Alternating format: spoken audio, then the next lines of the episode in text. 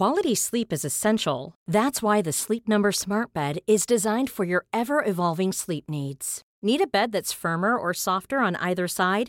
Helps you sleep at a comfortable temperature? Sleep Number Smart Beds let you individualize your comfort so you sleep better together. JD Power ranks Sleep Number number 1 in customer satisfaction with mattresses purchased in-store. And now save 40% on the Sleep Number limited edition Smart Bed for a limited time. For JD Power 2023 award information, visit jdpower.com/awards. Only at Sleep Number stores or sleepnumber.com. Hola, soy Katie Mack y recomiendo escuchar Coffee Break.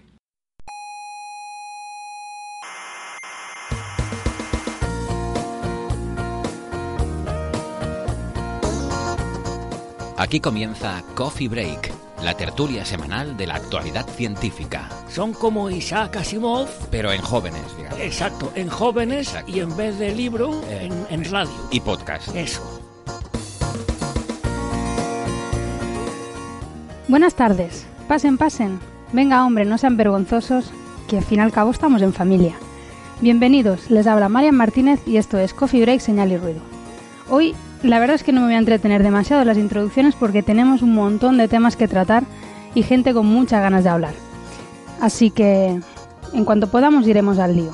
Pero antes de nada, muy rapidito, les recuerdo que también nos pueden, bueno, que nos pueden escuchar en iBox y en iTunes y que pueden contactar con nosotros a través de las redes sociales y también si les apetece mandarnos algún mensaje pueden hacerlo a la dirección de correo oyentes arroba señalirruido.com. También se nos puede escuchar en la radio, en Canarias en Nicodem Daute Radio, Radio El Día, Radio ECA y Ondas Yaiza, en Madrid en, Onda Pedriza, en Aragón en Radio Ebro y en Argentina en la frecuencia modulada 99.9 de Mar del Plata. Eh, para saber las frecuencias y, y los horarios de estas emisoras, pues pueden encontrar toda la información en nuestra web señalirruido.com. Pues ahora sí, yo creo que nos podemos meter ya en materia y empezamos pues presentando a la gente que, que colabora hoy en el programa. Por bueno, por videoconferencia tenemos a Alberto Parisi. ¿Qué tal, Alberto? Hola, hola. Pues muy bien, la verdad, con ganas de hablar. Tenemos también a Francis Villatoro. ¿Qué tal, Francis? Pues muy bien, aquí estamos, esperando disfrutar de todas las noticias. Y, y Ángel López. ¿Qué tal, Ángel? Hola, muy buena madrugada o noche o día, no sé cómo expresarme a mis tres y cuarto de la madrugada. Pero encantado de estar con vosotros para poder charlar un ratito. Vale. Y con ganas de hablar, supongo. Sí, bueno, habrá, habrá, habrá que hablar porque hay unas cuantas cosas por ahí. que, Exactamente. en fin, me, me vaya a tener que parar hoy porque creo que vengo disparado. Bueno, y en la sala Omega, pues. Pues en la sala Omega, pues. Pues estoy sola, ¿no? bueno, no, aquí está Héctor con los botoncitos del sonido. ¿Qué tal, Héctor? Saluda, por lo menos. ¿no? Hola, hola. Sí, saludo. Yo, yo estoy aquí con el sonido. Yo no. Hoy, hoy descanso de, ni de contertulio. Sí, de hecho ni siquiera le vemos. Está, realmente es una voz en off, podría ser Sí, sí, algo sí. provocado por ordenador. Me he salido. Me he salido del campo de visión y todo para no molestar mucho. Yo me pongo aquí con los botoncitos, que es lo que me gusta, y ustedes enróllense con las noticias y si me entero de algo. Bueno, pues nada, eh, empezamos comentando una cosita que se quedó un poco pendiente en el capítulo pasado, si quieres, Héctor, porque esto creo que tiene que ver un poco contigo. Sí, sí, ya. déjame que diga una cosa antes de irme al rincón. Que quería. En fin, te- debo una disculpa porque en el episodio anterior, la semana pasada, estuvimos hablando eh, mucho sobre el famoso Códice Voynich, ese manuscrito medieval tan interesante. Y a mí, con esta cabeza mía que Dios me ha dado, se me olvidó que nuestro compañero aquí en el IAC, Enrique Joven, pues que, que además de ser ingeniero aquí en el IAC, es también un escritor maravilloso. Eh, tiene dos libros eh, en los que en la historia aparece este, este manuscrito, ¿no? Dos libros de ficción histórica, que uno es eh, El Castillo de las Estrellas y otro es El Templo del Cielo. Y pues nada, simplemente quería, eh, en fin, eh, enmendar mi despiste y decirlo aquí hoy que, que son dos libros maravillosos que les recomendamos. Ya los comentamos una vez que hablamos sobre ciencia ficción y tuvimos a Enrique en el programa. Y, y pues nada, eso, que ahí aparece el manuscrito en, en las historias de, de estas dos novelas. Pues... Yo, lo he hecho en falta que no lo comentara, particularmente el, el, primero porque se ha traducido a muchísimos idiomas, tuvo un montón de éxito. Se le tuvo que cambiar el nombre un poco, pero tuvo un gran éxito. Si era algo de Dios, ¿cómo era? Em, tenía... El libro de la, del Dios y física era como se había traducido en, en inglés, ¿no? Ah, The Book of God and Physics. Sí, sí. The Book of God... The, the Book of God, God, and, Book Of God and Physics. Creo que sí. Creo que Templo del el, este no, perdón, el Templo del Cielo. El... Había, había un review además muy positivo en el Washington Post, nada menos. Llegó a salir, sí, sí. Yo lo tengo eh, por casa, la verdad, pero lo tengo allí en la pila de cosas por leer y como hace un montón de tiempo que no... Es muy recomendable. Yo, yo recomiendo, se lee, de los que te enganchan, tipo, no quiero compararlo con el Código da Vinci porque obviamente este es mejor.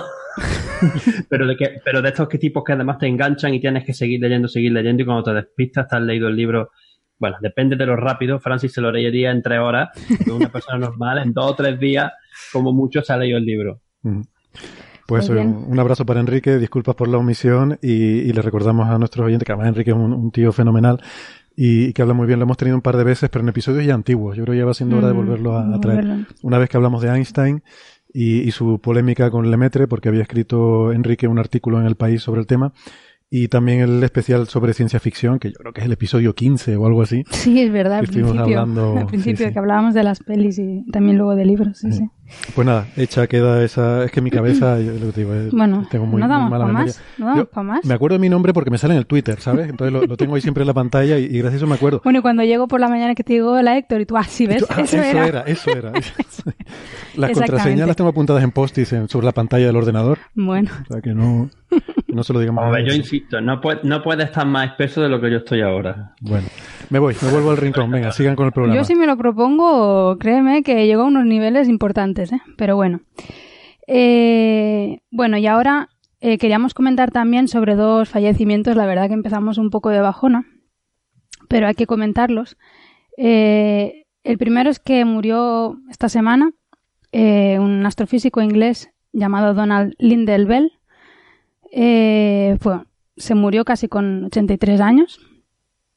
Y, bueno, es conocido por varias cosas, ¿no? La verdad que ha sido una figura relevante. Yo debo reconocer que por el nombre así no me sonaba, pero luego cuando estaba leyendo su biografía, pues ha sido una, una personalidad bastante relevante en la astrofísica. Fue presidente de la Real Sociedad Astronómica, en Inglaterra. Eh, fue el primer director del Instituto de Astrofísica en Cambridge. Y como premios a destacar, porque la verdad que tiene varios, eh, en 2008 recibió el, premio Kavli de Astrofísica. Eh, ¿Por qué es conocido en el mundo de la astrofísica? Básicamente eh, es conocido en el mundo de las AGNs, de las galaxias activas. Al parecer fue el primero en postular que, mm, que la energía, o sea, que los, que los cuásares estaban alimentados, o sea, la energía que, que tenían los cuásares venía de acreción a un agujero negro supermasivo. Y de hecho, a partir de ahí, empezó a postular también que las, las, galaxias activas no son más que cuásares, cuásares que ya están, entre comillas, apagados, ¿no? Porque siguen estando bastante activas, pero claro, comparadas con un cuásar, pues no, no hay color, ¿no? Eh, pues en fin, pues parece ser que, que, fue una persona muy relevante en el, en el ámbito de las AGNs y pues lamentablemente murió esta semana. No sé si alguno de vosotros quería añadir alguna cosita más. Bueno, no solamente en el tema de los AGN, sino en la, en la propia entendimiento de la evolución de las galaxias. Fue uno de los grandes pioneros de cómo las galaxias empiezan a, asamblarse y a evolucionar. Y la verdad que era una persona súper entrañable. Yo tuve una, una, una, vez la posibilidad de conocerlo porque lo invitamos a un congreso en, en La Palma en 2003 y dio una charla genial sobre el, cosas oscuras, o sea, veía más tipo eh, intentando explicar un poco las masas perdidas de la galaxia, la evolución, los misterios que tenemos en las galaxias. Y el, buen hombre, pues directamente, como había, era, era un título como así, los fantasmas de la galaxia o algo así, el tío se disfrazó de fantasma. Se ponía una sábana del hotel, se la puso encima y, y, fue, bueno, además de pues el tío súper, eh, súper como era, sencillo y contando las cosas como eh, de forma muy amena una, una pérdida. Perdón, que me estaba que me estabas comentando Héctor de una foto. ¿De sí? Del tío disfrazado de fantasma, ¿no? Fíjate. Yo he visto esa foto, sí, sí. Sí, esa foto, el autor de esa foto soy yo. que, era el que, el que estaba tomando la foto. Yo todavía estaba allí como en el Instituto de Física de Canarias eh, haciendo la tesis y estaba encargado de, ayudar en el congreso este en, La Palma y era pues, el que hacía las fotos, ¿no? Porque como parte de mi, ya sabéis que me gusta mucho la fotografía y suelo hacer cosas de los reportajes en los, en los congresos. Y luego esa fotografía, no he querido decirlo yo porque no quedaba tampoco demasiado. Pero luego esa fotografía me gustó porque se usó como póster eh, para un congreso que se hizo varios años más tarde en Cambridge en homenaje a, Donald Linden Ajá. trajeron a él, era, era sobre todo su trabajo, eh, sus descendientes científicos, la influencia que ha tenido en el campo y todo eso. Hay que, hay que recordar que fue discípulo, fue estudiante de Alan Sandage. O sea, este fue directamente nieto científico de Edwin Hubble. Oh. Bueno, no está mal. Que era, un personaje, estamos hablando de alguien muy, muy, muy importante y sobre todo en esta época, ¿no? De los años 50, 60, 70, en los que todavía había muchas cosas que se estaban empezando a poner las la, ideas básicas de cómo, cómo las galaxias evolucionaban el propio descubrimiento de los cuásares, como tú lo has mencionado, Marian, y, que, que, que, al fin y al cabo, pues estos AGN pues eran cuásares, pero cercanitos, que no eran tan, tan intensos. Sí, sí, sí. Pues también esta semana hace, bueno, esta semana ha fallecido también Joe Paul, pues a ver si lo digo bien, Polkinski, Pol, ¿cómo se pronuncia? Polchinski. Polchinski, Polkinski, bueno, como sea. Eh, este da un poquito más de pena porque realmente murió muy joven, un físico teórico norteamericano. Y aquí yo creo que sí que Francis o Alberto pueden hablar bastante más. Si queréis, os hago una breve reseña. Eh, Polchinski es eh, muy famoso porque es el autor de la Biblia de la teoría de cuerdas. Como sabéis, en cada materia científica suele haber un libro de texto que es como la referencia, ¿no? No suele ser ni muy sencillo ni de los más difíciles. Y la Biblia de la teoría de cuerdas son los dos volúmenes de String Theory escritos por Polchinski que se publicaron en el 98, 1998. Polchinski es eh, físico de cuerdas de segunda generación. Eh, su director de tesis fue Maldestam, que fue eh, físico de cuerdas de primera generación. Y es de la gente que protagonizó fundamentalmente la segunda revolución de la teoría de cuerdas. Es decir, físicos teóricos jóvenes en la primera revolución de la teoría de cuerdas de 1984, que eh, hacen importantes contribuciones a finales de los 1980, principios de los 1990 y que dan pie a la llamada segunda revolución de la teoría de cuerdas de 1994-1995. Polchinski es famoso y va a pasar a la historia por haber rescatado el concepto de de branas, eh, branas de Dirichlet.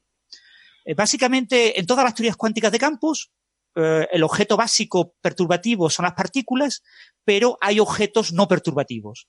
Se llaman defectos. Eh, puede haber monopolos magnéticos, puede haber cuerdas cósmicas, paredes de dominio, hay soluciones de tipo instantón, etcétera, etcétera, etcétera. En las teorías de campos cuerdísticos, es decir, en las teorías de cuerdas, además de las cuerdas, que es el objeto perturbativo, hay muchos otros objetos, eh, pero muchos de estos objetos son de la familia de las D-branas es una familia que nació en los 70, pero que popularizó Polchinski.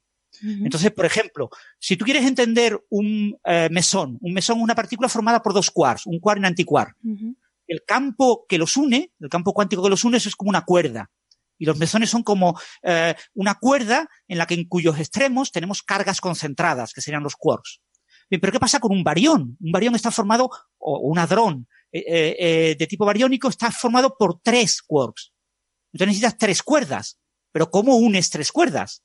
Pues las tres cuerdas están unidas en un punto, en un vértice, llama un vértice de Wilson. Entonces cada cuerda se conecta con ese vértice y tiene tres extremos libres. Bien, pues ese vértice es una D-brana, es una D0 brana. Las D-branas de dimensión cero son como partículas. Y, son puntos de apoyo a cuerdas. Hay branas de una dimensión, que son como cuerdas. Hay branas de dos dimensiones, que son como membranas y hay branas de tres dimensiones que son como nuestro universo. Nuestro universo es un mundo brana. todo nuestro espacio-tiempo. Y así podemos generalizar el número de dimensiones. Y Francis, Francis, una, una pregunta. Cuando, cuando hablas de que son puntos de apoyo, ¿quieres decir que eh, no son un objeto fundamental de la teoría y que los utilizamos un poco para, para describir otras propiedades de las cuerdas? ¿O sí que son, o sí que son, digamos, objetos separados de las cuerdas? son objetos fundamentales, son tan fundamentales como las cuerdas. Ajá. ¿Eh? Eh, lo que pasa es que son objetos diferentes, porque eh, son objetos eh, no perturbativos. Vale. ¿vale? O sea, es un objeto de gran masa cuyas vibraciones, sus estados, están por encima de la escala de la cuerda. Con lo que a la escala de energías de la cuerda tú no observas las branas de manera dinámica, sino las observas como objetos estáticos. Ajá. Pero ¿Cómo ves tú un objeto estático, no dinámico, a la escala de la cuerda? Pues lo ves por el movimiento de las cuerdas abiertas. Los extremos de las cuerdas abiertas siempre están apoyados en objetos no dinámicos de gran masa que son las branas. Pero por encima de la escala de la cuerda, entre la escala de Planck y la escala de energía de la cuerda, hay otras escalas de energía. Por encima de esa escala de energía, las branas se convierten en objetos dinámicos. Y son objetos puramente no perturbativos. Es decir, la teoría de cuerdas por encima de la escala de energía de las cuerdas no tiene a las cuerdas como objetos porque se describe mediante eh, otros objetos, que son las branas. Vale. Pero, o sea, son pero- objetos tan fundamentales como las cuerdas, pero diferentes de las cuerdas. Entonces, cuando, cuando la gente dice que en nuestro universo podría ser una debrana y todas estas cosas, ¿eso es correcto, eh, teniendo en cuenta que nuestro universo pues está formado por otros objetos y por lo tanto es una cosa compuesta?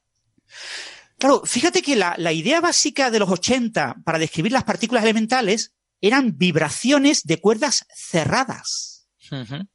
¿Vale? Las cuerdas abiertas había que descartarlas porque eran objetos muy raros.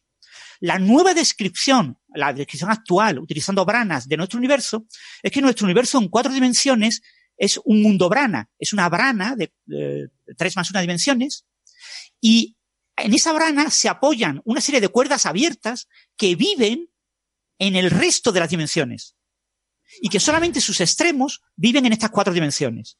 Entonces, en nuestro universo observamos partículas, entre comillas, puntuales, pero en realidad lo que estamos observando son los extremos de cuerdas. Ah. ¿Vale? Desde el punto de vista de nuestro universo, de nuestra brana, todos son partículas. En realidad, campos cuánticos, ¿no? cuya eh, descripción eh, perturbativa son partículas. Y, eh, sin embargo, cómo eh, surgen las interacciones gauge, cómo surgen todas las interacciones y todas las familias de partículas, incluso quizás algún día las masas de esas partículas, depende de cómo se compactifican en el resto de las dimensiones, que es donde realmente vive la cuerda abierta cuyos extremos observamos. Y donde está pasando toda la dinámica y tal y cual. Nosotros observamos solo un O sea, la teoría de cuerdas en tres dimensiones está compactificada seis dimensiones, que es donde se mueven las cuerdas, y sus extremos están en la parte no compactificada de cuatro dimensiones. Qué chulo. Es un poco Bueno, la descripción. Vamos ¿Qué a tener ventaja que tiene hacer, eso? vam- puede vamos a tener que hacer un cualquier- cursillo avanzado de esto, porque la verdad que Bueno, pero en resumen, no me he enterado eh, de nada de lo que habéis contado. Sonaba súper espectacular, pero no me he enterado. No, y no, mira que os Marian, he prestado Marian, míralo. toda mi atención, ¿eh? pero yo necesito un cursillo express porque... Míralo de la siguiente manera. Esto, el, o sea, quiero decir, la teoría de cuerdas todavía no sabemos si es la teoría que describe la naturaleza, Sí. pero es una teoría que te ofrece una posible interpretación de los fenómenos físicos que ya conocemos y ahora Francis y yo hablando estamos intentando describir un poco el diccionario, ¿no? O sea, estas, Sí, estas sí, cosas que conocemos y que pues en otros capítulos hemos hablado que las describimos con campos cuánticos y tal, ¿cómo se describirían en, en, en el mundo de las cuerdas y tal y cual? Y todo tiene como un diccionario que te permite llevar de, de lo que tú conoces a la descripción en cuerdas, lo que pasa es que la descripción en cuerdas pues es más grande. Entonces tiene estas dimensiones adicionales en las que pasan cosas que con los campos cuánticos pues no están pasando. Sí, pero en resumen, Marian, lo importante, Polchinski es el padre de poner de moda las debranas. Sí.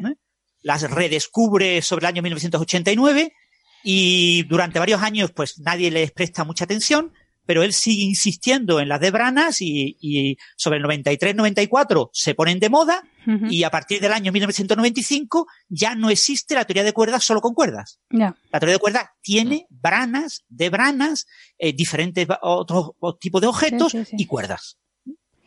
No, de hecho, cuando leí tu, bueno, leí esta mañana, leí tu post, eh, tu, tu blog, bueno, no sé cómo llamarle.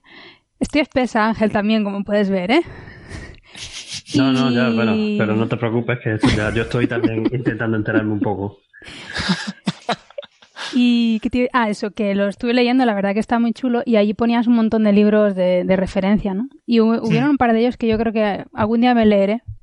Porque otra cosa que, que pusiste es en un artículo de este señor en el archive. eh, bueno, un artículo no, es más bien un, un librito, ¿no? Una autobiografía, más o no, menos. Sí, donde cuenta un poco su vida, también un poco de, de, de física, un poco lo que él trabaja.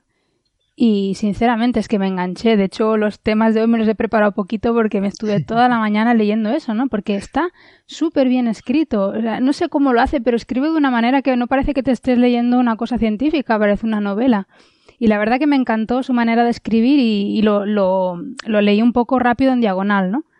Pero tiene pinta que los libros pues deben de ser fantásticos. No me extraña que, que sean la Biblia de, de la teoría de cuerdas, porque Sí, también son libros técnicos, ¿eh? O sea, Sí, en bueno, me general, imagino, me imagino, que pero- La persona que va a estudiar teoría de cuerdas estudiaba antes teoría cuántica de campos. Entonces los libros asumen que tú ya conoces la teoría cuántica de campos sí. y ese lenguaje. Sí. Entonces te hablan de la, la- el libro de Polchinski empieza diciendo la teoría de cuerdas consiste en una teoría cuántica de campos conformes. Recordemos que un campo cuántico es conforme si se cumple tal propiedad y a partir de ahí empieza a trabajar. Claro, si tú ante eso dices, bueno, ¿y qué es un campo cuántico? Ah, Tienes que buscar No, bueno, otro claro. libro. Obviamente. Pero esta autobiografía es muy interesante porque él estaba con cáncer, entonces, eh, como le pasó a Hawking, hay una serie de físicos a los que le han dicho en algún momento de su vida, "Mm, puede que te mueras mañana. Entonces, o puede que vivas muchos más años. Entonces le dijeron que estaba en un estado malo y que no se sabía si tendría continuidad. Al final, pues, eh, por desgracia, ha fallecido eh, relativamente pronto, unos seis meses. Y entonces en el verano le dijeron, mira, lo mejor que puedes hacer es escribir, escribir algo, ¿no? Y, y él dijo, pero vamos a ver, yo no estoy en estado mental para hacer cálculos de teoría de cuerdas. Mm. Y entonces le dijeron, pues escribe una autobiografía, puede ser muy interesante, que nos cuentes. Y empezó a escribirlo y eso le vino muy bien. Entonces está escrito con ese placer que da el saber que eh, estás disfrutando con lo que estás escribiendo para quitarte de ese gran problema que tienes, que por desgracia al final se lo ha llevado. Sí. De hecho, él menciona que sobre, sobre todas sus experiencias vitales y lo que él vivió de la revolución de supercuerdas y tal, le hicieron una entrevista hace varios años, yo creo que era 2009, y que no quiso leerla. Dijo, no la voy a repasar porque no quiero que me sesgue a la hora de escribir esto, quiero que sea un texto independiente. Mm. Y incluso menciona, ahora que la releo, la verdad es que la entrevista tendría que haberla corregido un poco más. Es un, es un libro muy honesto, la verdad es que es, Sí. es una delicia de leer porque, Sí. porque cosas humanas, no entra en los tecnicismos.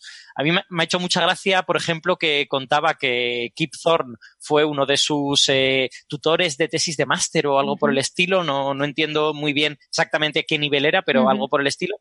Y que dice que Kip Thorne, Kip Thorne es el reciente premio Nobel y experto en relatividad general y todo esto.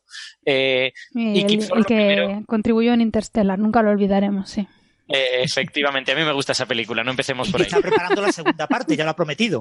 Ay, Dios Ah, sí, va a ser una segunda parte de Interestelar. claro, lleva ya varios años diciendo que está haciendo todo, lo- todo eso. Y en esta segunda parte va a colaborar Hawking. Pero van a volver a no hacerle ningún caso, como, como hicieron en la primera. No lo sabemos si va a ser Christopher Nolan y esa gente la que haga el guion o lo que sea, pero ya está prometido, sí, sí. Vale, vale, vale. Bueno, Es bueno, que él- va. Bueno, eh, volviendo, volviendo a Polchinski, Sí. eh, que si no nos liamos. Eh, eh, a mí me hace mucha gracia que dice que Kip Thorne lo primero que le dijo cuando entró a su despacho es llámame Kip, simplemente. Y entonces que él era un, un estudiante pues tan a lo mejor respetuoso o apocado o esto, que le parecía muy mal llamarle Kip a alguien como Kip Thorne y que lo que hizo fue durante el resto del cuatrimestre dirigirse a él de manera que no requiriese llamarle de ninguna manera. así, no tenía que elegir si llamarle profesor Thorne, Kip o cualquier otra cosa. Pues, pues Esa, nada. esa anécdota es de cuando él estudiaba en el Caltech, es decir, él era estudiante, ¿eh? no era todavía ni siquiera doctor, todavía no empezaba ni siquiera la tesis doctoral, era undergraduate. Sí, exacto. Y conoció a Feynman, a Thor, a Sat, a mucha gente. ¿no? Sí. También, también eh, otra cosa bonita de Feynman es que cuenta que estuvo con él durante un tiempo y tal, y que ahora se lamenta un poco de que aprovechó poco la, la sabiduría de Feynman y que solo le hizo una pregunta.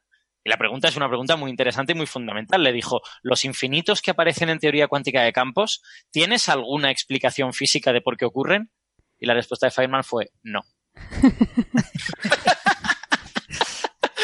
Está muy bien.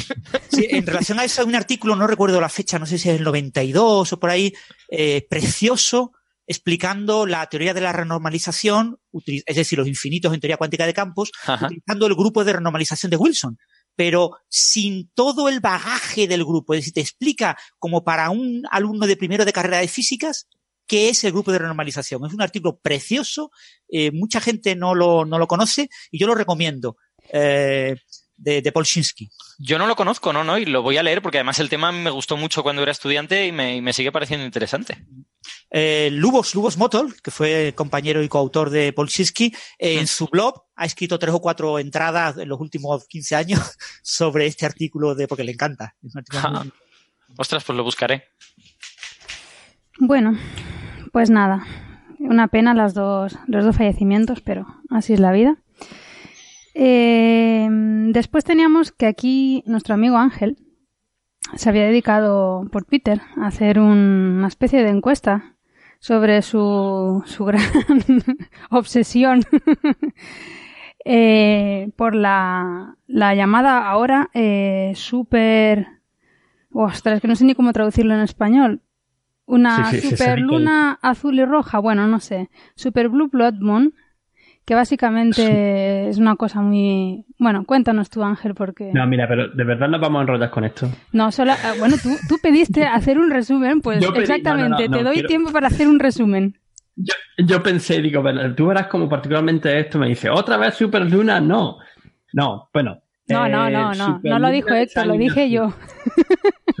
Super, bueno, super luna de, sangre azul. Eh, no, simplemente era por, por matizar, porque la semana pasada hubo un revuelo enorme otra vez con la historia de una super luna que además coincidía con un eclipse de luna y coincidía con que era una luna azul. Esto es la segunda luna llena dentro del mismo mes la definición de ahora, porque esa definición en verdad era distinta hace 30 o 40 Bueno. Ángel, es que eres el único al que no, eres el único al que nos interesa esto, de verdad. Todos estamos apasionados con la superluna y tú estás aquí. es que el, el, el, problema no es eh, que no se invite a la gente a ver al cielo. El problema es que, mm. la, que todos estos nombres están creando un montón de confusión. Mm. Y la gente en verdad no sabe lo que está pasando. Y a mí lo que realmente me resultaba rarísimo era que un eclipse de luna que solamente se podía ver en el eh, oeste asiático, bueno, oeste asiático, la parte de Pacífico de Asia, Australia y un poquito en el en Norteamérica, esto es, que no se veía ni en, ni en Sudamérica, ni en Europa, ni en África, particularmente no se veía en España, tuvo un revuelo en España impresionante. Tuvo un revuelo en España impresionante. También por culpa de NASA porque NASA exageró la noticia, como ha hecho otras veces, igual que comentamos con lo de la superluna. Y se decía, por ejemplo, esto no pasaba en 150 años. Mentira. O sea, ha pasado otras veces, pero en Estados Unidos sí es verdad que no pasaba desde hace 150 años. Entonces, en muchas eh, eh, noticias internacionales en otros países, incluido Australia, incluida España, directamente copiaban la, la noticia que venía de Estados Unidos, sin más traduciendo lo de la Super Black Blue Moon por luna de sangre azul o superluna de sangre azul y ya está. Entonces, a mí me molestaba y me sigue molestando que se usen estos términos en astronomía porque son sensacionalistas, en mi opinión. No son correctos, no explican en verdad lo que hay. Y entonces lo que me quejaba, me quejaba, me quejaba mucho en Twitter. Y fue particularmente con una conversación que tuve con eh, em, nuestro compañero Héctor, no nuestro Héctor de aquí, sino Héctor, Héctor Vives, de Sapiens, y con Víctor Ruiz, uno de los componentes de, Radio Skylab, que se me ocurrió, digo, bueno, voy, tengo una idea o tengo una, una hipótesis, porque me estaba dando cuenta de que a la gente mayor nos molestaba mucho más que a la gente joven. Y eso fue lo que quise probar. O sea, lo que quise probar al fin y al cabo fue que la gente joven, los que son los astrofísicos más jóvenes, los jóvenes de 33 años para abajo, parece que aceptan más, por lo que sea, que quizás están más, están más ilusionados por ver el cielo o porque son otros tiempos, un cambio generacional, porque están acostumbrados más al pica, al pincha para ver las noticias, por lo que sea, eh, apoyan más que se puedan llamar estos nombres sensacionalistas que la gente más mayor y yo ya tengo 41 años, que directamente me, pues yo creo que no es correcto. Y eso fue lo que estuve haciendo ese experimento.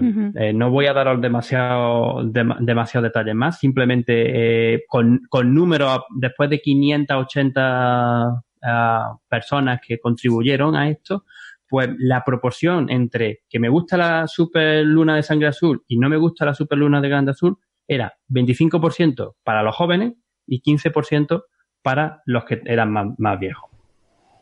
Y, y últimamente también un par de, de, pre- de preguntas más sobre qué creéis que es lo más que es lo que podemos aprender de esto y básicamente que genera confusión. Que genera confusión, confusión. Que es verdad que te hace que estos titulares hacen que sean más atractivos a los medios de comunicación. Es verdad que esto puede animar a cierta gente a mirar al cielo, pero por otro lado, la gente, mucha gente, y particularmente la gente joven, y esto también lo pude probar por las videoconferencias que estoy dando últimamente por lo del el Día Internacional de la Mujer y la Niña en Ciencia eh, en España, que eh, no sabían que era un eclipse de luna. No lo sabían. Sabían que algo le pasaba a la luna, pero no sabían lo que era. Por eso simplemente una llamada de nuevo de precaución y de, por favor, digamos las cosas por su nombre. Pues sí. bueno, más que confusión es que no sé lo que genera, sinceramente. O sea, yo, yo por lo que, a ver, tampoco, por lo que he vivido en estos, en este tipo de eventos, cuando hay una superluna o una luna roja o lo que sea, la gente tampoco te creas que, que sale mucho a la calle a ver qué le pasa a la luna. Lo que hacen es pasarse por Twitter eh, o por el WhatsApp un montón de imágenes de la luna que han sacado de vete a saber dónde. Y mira, ¿has visto la luna esta noche, la superluna, la luna roja, no sé qué? Todas falsas y tal. O sea, que es que tampoco, tampoco es que saques a la gente a la calle a, ver nada. Yo creo que la gente se va rulando fotos y no sabe ni qué, ni qué está viendo ni nada, ¿no? Y efectivamente esto de la luna roja, azul, esta no sé qué, no dice nada. Es que el, el nombre tampoco te dice nada. Y obviamente decir que eh, hay un eclipse que no vas a ver, pues no es llamativo, pero es que pues no des noticias. Es que no, no, no entiendo el concepto de sacar una noticia cuando no la hay.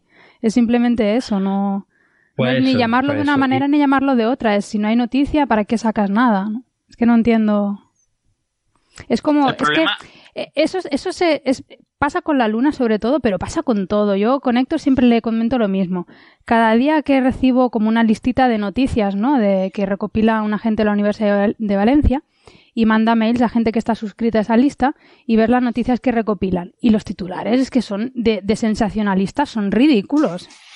La mayoría de ellas son ridículos de tan sensacionalistas que son. A veces les he mandado algunos para reírnos, ¿no? Que ahora se me han olvidado, ya no sé ni, ni qué dicen, ¿no? Pero no sé si fue hoy o ayer que leí uno de eh, dos asteroides, se han detectado dos asteroides que no pasan cerca de la Tierra. Pero- o sea, ¿y qué más me da? Pero eso, eso es una noticia del mundo today. Eso, Pero es eso que no puede y no, ser de y no pinché, no pinché porque me ya noti- más noticias lo que comentaba Héctor de, eh, bueno, lo vamos a hablar ahora después, lo, de, lo del lanzamiento de Falcon Heavy sí. y del Starman, de, de que no, buah, ha sido un éxito, pero ah, desgraciadamente no llegará a Marte. Sí, sí, no. Es que. Eso me, ha- me ha dejado un poco el alma en los pies, ¿eh? porque demuestra que eh, es que realmente alguien ha hecho un razonamiento ahí. Lo que pasa es que ha sido un razonamiento basado en cosas equivocadas. Bueno, com- como ahora vamos a hablar de lo del Falcon Heavy, Sí, no. por, no por me eso, por eso sí que, lo sí, sí que comentamos. lo hablemos después. Sí, pues. En fin, bueno, es que estaba buscando en titulares porque es que hay cada uno, ¿no? Uno empieza, cariño, hace frío fuera. O sea, mm, ¿qué creéis que dice eso? Pues resulta que le pinchas la noticia y va sobre formación de estrellas. Entonces, como. Eh, sí, sí, cariño, Ah, pero- hace frío pero, fuera. eh, ¿Era un ¿Eh? titular científico? ¿Son una Sí, noticia sí, científica? Sí, sí. Nature Astronomy, si te parece. Bueno, en fin, da lo mismo. Em, Curso de ética periodística científica. Pero es que son todos así, ¿no? Uno, no sé si lo comenté aquí en un coffee break, ¿no? Uno también de... Se detecta un agujero negro eructando por segunda vez. o sea, es que eso eh, a, mí, a mí me resulta tan desagradable que es que no pinchas. Entonces, igual es porque también soy de esa, de esa generación que tú comentas, ¿no? A los que nos, nos revientan estas cosas más que gustarnos. Pero no sé, yo creo que un poquito. Hay que darle cierto sensacionalismo a las noticias para llamar la atención, pero es que yo creo que están ya la gente un poco perdida, sinceramente. Es que Bueno, María, María, un pequeño comentario. Eh, lo de cariño hace frío fuera, el titular completo es cariño hace frío fuera. Comprender las condiciones para la formación de estrellas. Y la autora es Amalia Ortiz. Y lo que pretende ella fundamentalmente con esta primera frase es una primera entrada, pero el, el titular es completo. Ah, bueno, claro, es que como si no pinchas. vale, sí, sí. el, Si el- el pinchas, titular cuando dos- lo ves, yo lo estoy viendo aquí en el Observatorio de Astronomía de la Ah. Universidad de Valencia, ¿no? Lo mismo ella, pues le han dicho que tiene que escribir así con... No, pero yo no creo que esto lo haya hecho ella. Esto debe ser la nota de prensa que ella habrá recopilado. Ah, lo ha, lo ha traducido, probablemente haya traducido la nota de prensa. Sí, sí, sí. No, efectivamente, hay que Que pinchar y ves, y ves dos puntos, no sé qué, sí. Bueno, Sí. en Pero fin. eso es lo que pasa. Si por lo menos luego el artículo te explica lo que es, en el caso de la superluna de Sí. sangre azul, te explica lo que son las cosas y te dice, ay, pero no, pero que esto en verdad no se ve de España, por ejemplo. Pero es que yo no lo he visto en ningún sitio. Era simplemente la traducción casi directa de lo que las notas que te venían desde Estados Unidos. Sí, sí. Bueno, después de este fact check en directo que me acaba, que me acaba de hacer Francis, pasamos a hablar sobre el Falcon Heavy, que tenéis muchas ganas que ya os he visto. Eh, Sí. Creo que tú, Alberto, estuviste, estuviste viendo el lanzamiento en directo, me han dicho. Sí, sí, yo estuve pendiente del lanzamiento porque además por la noche queríamos contarlo en, en la brújula y yo estaba ahí pendiente para, para ver qué pasaba. Eh, la verdad es que yo reconozco que tenía una fe eh, no nula, pero, pero una fe muy limitada en que esto funcionase, porque las primeras veces que se intentan este tipo de cosas, pues lo normal es que algo falle, ¿no? Sobre todo estos, estos proyectos ingenieriles que pueden fallar en 17 sitios distintos. Entonces, bueno, pues se supone que se iba a lanzar a las siete y media hora peninsular de España eh, y bueno, pues yo estaba ahí pendiente y uno, una media hora antes o así se, se retrasó por, por eh, vientos. Había, había vientos en las capas altas de la atmósfera, eso era excesivo para las especificaciones del cohete y se retrasó. Y durante un rato parecía que igual se iba a retrasar incluso hasta el día siguiente, que se iba, se iba a cancelar por, por el día completo, pero al final lo programaron para un cuarto de hora antes de que terminase la ventana en la que, en la que lo podían lanzar. Y bueno, el tiempo se iba acercando, pues le, le iban metiendo propelente, porque como ahora tenemos Twitter, lo fantástico es que podemos ver todo el proceso, ¿no? Sí, sí. Había ahí una, una persona que estaba en la sala de prensa y que te lo iba narrando y te decía, le han empezado a meter el propelente líquido, ahora han empezado a meter el oxígeno, han empezado a meter no sé qué, ahora se está haciendo no sé qué cosa. Y nada, al final, pues efectivamente a las nueve menos cuarto, hora peninsular, pues eh, eh, empezó el lanzamiento y yo reconozco que con mi escasa fe, pues estaba ya temiéndome lo peor. Yo decía, vale, llega 3, 2, 1, vale, ahora Pim. explota. Uy, no ha explotado. Fíjate, se levanta unos cuantos metros y yo estaba contento, pero algo en mi interior me decía, no, no te preocupes, dentro de 100 metros explota. Y entonces, aquello, aquello seguía subiendo y no explotaba. Yo digo, ostras, está funcionando esto muy bien. Llega, llega al momento de máxima, de máxima carga y dices, joder, ha llegado al momento de máxima carga, pero esto está funcionando demasiado bien. Pero cuando se separen los, los cohetes laterales explotará, porque algo, algo fallará. Yo, yo reconozco que estaba todo el rato como, como un niño pequeño, ¿no? Porque esperaba lo peor y todo iba saliendo bien. Y yo, ostras, que, que se han separado los cohetes laterales, que no ha explotado. y nada, lo iba, lo iba contando ahí en Twitter. Y bueno, pues eh, la cosa es que al final la prueba del Falcon Heavy, que no era otra cosa que una prueba de vuelo, eh, pues salió bastante bien. Salió no bien al 100% porque el Falcon Heavy es un, ya sabéis que la, la, eh, empresa de Elon Musk, SpaceX, pues tiene estos cohetes que son capaces de volver a tierra y aterrizar y son reutilizables. Sí. Son los Falcon 9 y el Falcon Heavy es una reunión de tres de esos cohetes. De hecho, de dos que están en los laterales y que son Falcon 9 directamente y uno en el centro que es un Falcon 9 ligeramente modificado. No es, no es exactamente idéntico que los, que los individuales. Entonces, la idea es, yo compruebo que esta reunión de tres cohetes puede ir para arriba. Obviamente, como son tres, pueden llevar mucho más material, por eso se llama Falcon Heavy, porque puede, pues tiene mucha capacidad de carga hasta, hasta la órbita de la Tierra. Incluso durante un tiempo, SpaceX pensó que podía ser la nave que subiese a la órbita los materiales para luego ir a Marte. Ahora SpaceX ya ha decidido que no va a ser, que no va a ser el Falcon Heavy, que va a ser el BFR, que se supone que significa Big Falcon Rocket, pero todo el mundo sabe que significa Big Fucking Rocket. Eh, eh, entonces, bueno, esta era una prueba muy interesante porque era para ver si SpaceX, con todo lo que había aprendido con el Falcon 9, podía hacer este ensamblaje y podía por lo menos mandar una cosa hasta la órbita de Marte, aunque esa cosa no fuese nada que fuera a aterrizar en Marte ni, ni nada Claro. por el estilo. Y efectivamente la carga que tenían en este caso pues era una carga de prueba. Las cargas de prueba suelen ser bloques de metal, ¿vale? Para, simplemente para simular peso, pero como Elon Musk es como es, pues puso un bloque de metal y encima del bloque un pedestal y encima del pedestal un coche descapotable con un maniquí vestido de astronauta y cargado de cámaras, además, para que lo pudieras ver. Y todo salió fantásticamente bien. Efectivamente, el coche pues fue mandado al espacio, empezaron a hacer streaming en YouTube para que vieras cómo se veía el espacio desde el coche Qué y eso a mí me pareció espectacular. Sí, la verdad que las imágenes son chulísimas. El vídeo del coche, sí. Porque, porque claro, como no necesitas protegerlo de nada, pues simplemente aquello se abrió y estaba el coche expuesto al vacío sí, del sí. espacio exterior con sus cámaras y sus cosas, ¿no?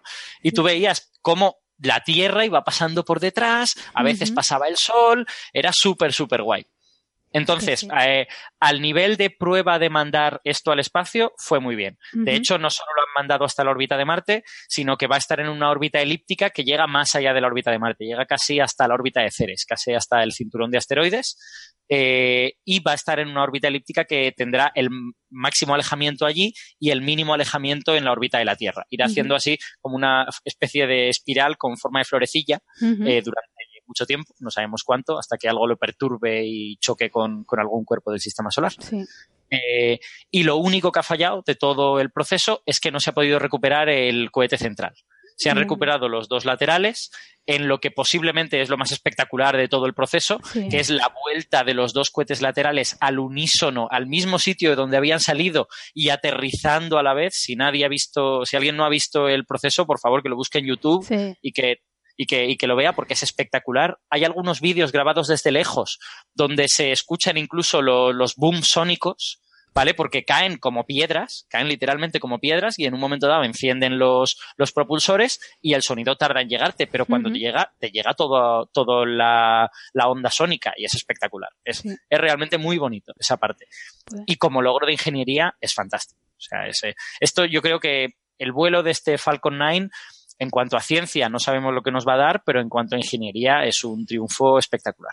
Sí, sí. El vídeo ese que comentas me lo mandó también, me mandó Héctor el link para que lo viera. Y efectivamente se ven los dos cohetes bajando totalmente sincronizados. y es lo que, lo que le dije a él. Cuando se posan en el suelo me faltó ver salir a los hombrecillos verdes diciendo temblad terrícolas. Porque es que era claramente una película donde vienen y para, para matarnos. O sea, es que era, era perfecto. O sea, era una pasada. La verdad Es que, que el es, que es, como, aterrizaje- el es como aterrizaje- irreal, ¿no? El aterrizaje vertical este de los Falcon 9 es que es muy espectacular porque no, claro, estamos acostumbrados a aviones que aterrizan en horizontal y tal, no, y los, los aparatos que conocemos que aterrizan en vertical, que son helicópteros, pues son más rechonchos. Sí. Y aquí lo que estás viendo es un palo que está, que, palo, que, que está aterrizando en vertical, ¿no? Y, y se queda ahí en esas tres patitas. Sí, no, la verdad que sí, sí. Impresionante, sí. Bueno, y el Pues vídeo de Starman, ¿no? Del, del maniquí dentro del coche, que son como cuatro horas y media de vídeo. Está también muy bien, ¿eh? Yo lo recomiendo para que lo tengáis de fondo y, vais Sí, sí. viendo- y se ve la Tierra desde diferentes lugares, ves como partículas de luz en la alta atmósfera, no son estrellas, eh, se ve pues, lo que comentaba Alberto, el sol o reflejos, y está bastante bien. Sí, sí, a mí, yo de hecho me quedé medio hipnotizado, me acosté tarde esa noche porque sabías que el streaming se iba a acabar y decías, joder, voy a aprovecharlo, ¿no? Voy a, voy a verlo hasta el final. Oye, sobre ese vídeo, una cosa, yo salgo un momentito del rincón porque quiero, quiero hacer aquí un poco de portavoz del oyente, porque en redes sociales nos preguntaba algún oyente si le podíamos explicar que eran unas luces que se veían en torno al, eh, al minuto 2 horas 07 minutos, eh, que se ven unas lucitas por ahí. Y yo la verdad es que no lo, no lo tengo muy claro, eh, entonces yo no sé si, si alguno de ustedes sabe a qué me estoy refiriendo y tiene alguna idea. Pero bueno, Sí, hay yo muchas cosas. Yo he visto esas lucecitas, yo no sé lo que son. Pero, Eh, ¿dónde se obviamente no son estrellas, porque el ritmo No. con el que pasan es muy rápido. Bueno, cielo, hay, hay estrellas que pasan, pero luego, efectivamente, pero luego se ven otras lucecitas que salen y que además parecen como...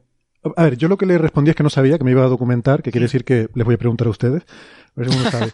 Pero la, la impresión que me daba era como que se desprendían del, del propio, de la propia nave. Entonces no sé si podría ser humedad que se hubiera congelado y que se estaba saltando como cristalitos de hielo, o del propio combustible eh, al quemar, que al fin y al cabo es agua, eh, que se congele, se quede adherido a, ahí a la superficie y que luego con el calor del sol poco a poco vaya soltándose y, y- y forme pequeños cristalitos que luego van saliendo y Pero tú dices que se veían esas lucitas cuando se ve el vídeo del coche. Sí, en Ah. torno Sí, a sí. 207. De hecho, hay varias lucitas diferentes, ¿no? Hay, hay sí. algunas curiosas, ¿no? Que más o menos. Las otras las tengo controladas, pero estas, las de 207, no tengo muy claro qué son. Eh, eso, son como unos puntitos. O sea, hay una parte en la que ves estrellas. Y las estrellas se reconocen porque ves varias estrellas que se mueven juntas a la misma velocidad y en la misma forma y que se ve claramente que es como la rotación del Sí, cielo, sí. ¿no? Pero en ese momento se ven también como unas particulitas, además de las estrellas que tienen un movimiento que, que van juntas, hay como unas particulitas que, que no se mueven con las estrellas, ¿vale? Que se mueven rápido por la imagen. Esas son las que me refiero. Pues sí, tiene pinta de algo que refleja la luz, algo que se está desconchando. A mí me pareció algo que salía del propio, de la propia nave, pero no sé si tienen ustedes alguna otra teoría. O No lo igual no sé. lo han visto. Yo la verdad es que sí, tienes razón en que se mueven más rápido que las estrellas. Entonces, eh, pero no lo sé. Ah, lo estás viendo el vídeo ahora, Francis. Sí, yo lo sigo ahora mismo. Podría ser Estoy porque, viendo ese minuto, el 207. claro, otra posibilidad sería a lo mejor que fueran pequeños meteoritos entrando en la atmósfera de la Tierra, pero no me parece que sea un momento en el que esté la Tierra de fondo. Eh, porque se ve un cielo negro y de hecho se ven Sí. estrellas en el momentito anterior. No, no creo que sea cuando está la Tierra de fondo. Eh, es, es un poco también, el, el timing es malo porque justo antes hacen unos cambios de cámara e incluso hay un, como un pequeño corte ahí y entonces no es, eh, te desorienta un poco, ¿no? No sabes exactamente dónde está mirando, ¿no? Así que no sé. Y luego hay, hay otras lucecitas interesantes que creo recordar que es entre 2.33 y 2.34. Las de 2.34 me parece que son tormentas en la Tierra, que está sobre el lado nocturno de la Tierra y se ven como truenos eh, o relámpagos en tormentas en la Tierra, me parece muy muy bonito. Y justo un minuto antes, en torno a 2.33, se ven unos flashes muy pequeñitos, hay que verlo en alta definición, que son prácticamente un píxel y prácticamente un frame. Aparecen y desaparecen, y eso estoy casi convencido de que son rayos cósmicos, en torno a 2.33. Que esos son muy, Pues muy habrá que mirarlo. La verdad que yo no lo he visto en detalle el vídeo y ahora Sí. no lo consigo encontrar. Esas Pero- dos, entre 2.33 y 2.34, sí creo más o menos que, que se pueden explicar, ya digo, rayos cósmicos unas y tormentas en la Tierra otra. Pero esas otras lucecitas de 207 no, no lo tengo claro. Pues Sí, ya veo los que ya veo los que dices. Es como si fueran ruido, efectivamente, o algo por el estilo. Eh, yo no yo no había visto estos. Si no son rayos cósmicos, pues no Es sé. que tiene toda la pinta. Sí, porque- pueden ser rayos cósmicos actuando sobre el sensor directamente, ¿no? Sí, de la sí. cámara. Sí, exacto. Claro, porque Ah. en el espacio tienes mucha más frecuencia que en la Tierra de, de llegada, ¿no? Y no sé exactamente, vamos, no he hecho el cálculo de cuántos se esperan, pero serían unos cuantos por segundo, que más o menos es lo que se ve ahí. Y además son muy pequeñitos, es un píxel prácticamente, o unos pocos píxeles, y duran un, un fotograma, duran muy poquito. Bueno, a ver, hay una, hay una segunda opción, que es que, como todo el mundo sabe, esto es un montaje, porque ahí se ve la Tierra, la Tierra redonda y la Tierra es plana, como todo el mundo sabe. Entonces, es posible que los malvados de la NASA no se pudiesen sustraer a hacer fotos con flash mientras hacían el montaje. Entonces, por eso vemos todos esos brillos. Ahora los estoy viendo yo los brillos. Yo voy un poco retrasada. Habrá que investigar esto. Efectivamente. Bueno, pues no sé. Que, que Ah, sí, sí, las tormentas las estoy viendo ahora. Hay, ¿En qué hay, minuto hay eran unas las muy tormentas? claras, son tormentas muy claras. dos, Y tre- sin dos embargo, horas 34 más o menos. Sí, 2.34.40 estoy yo y son muy, muy claras. Y sin embargo, hay todo el rato como pequeños puntitos que sí que se parecen más como a ruido, rayos cósmicos o no sé muy bien qué.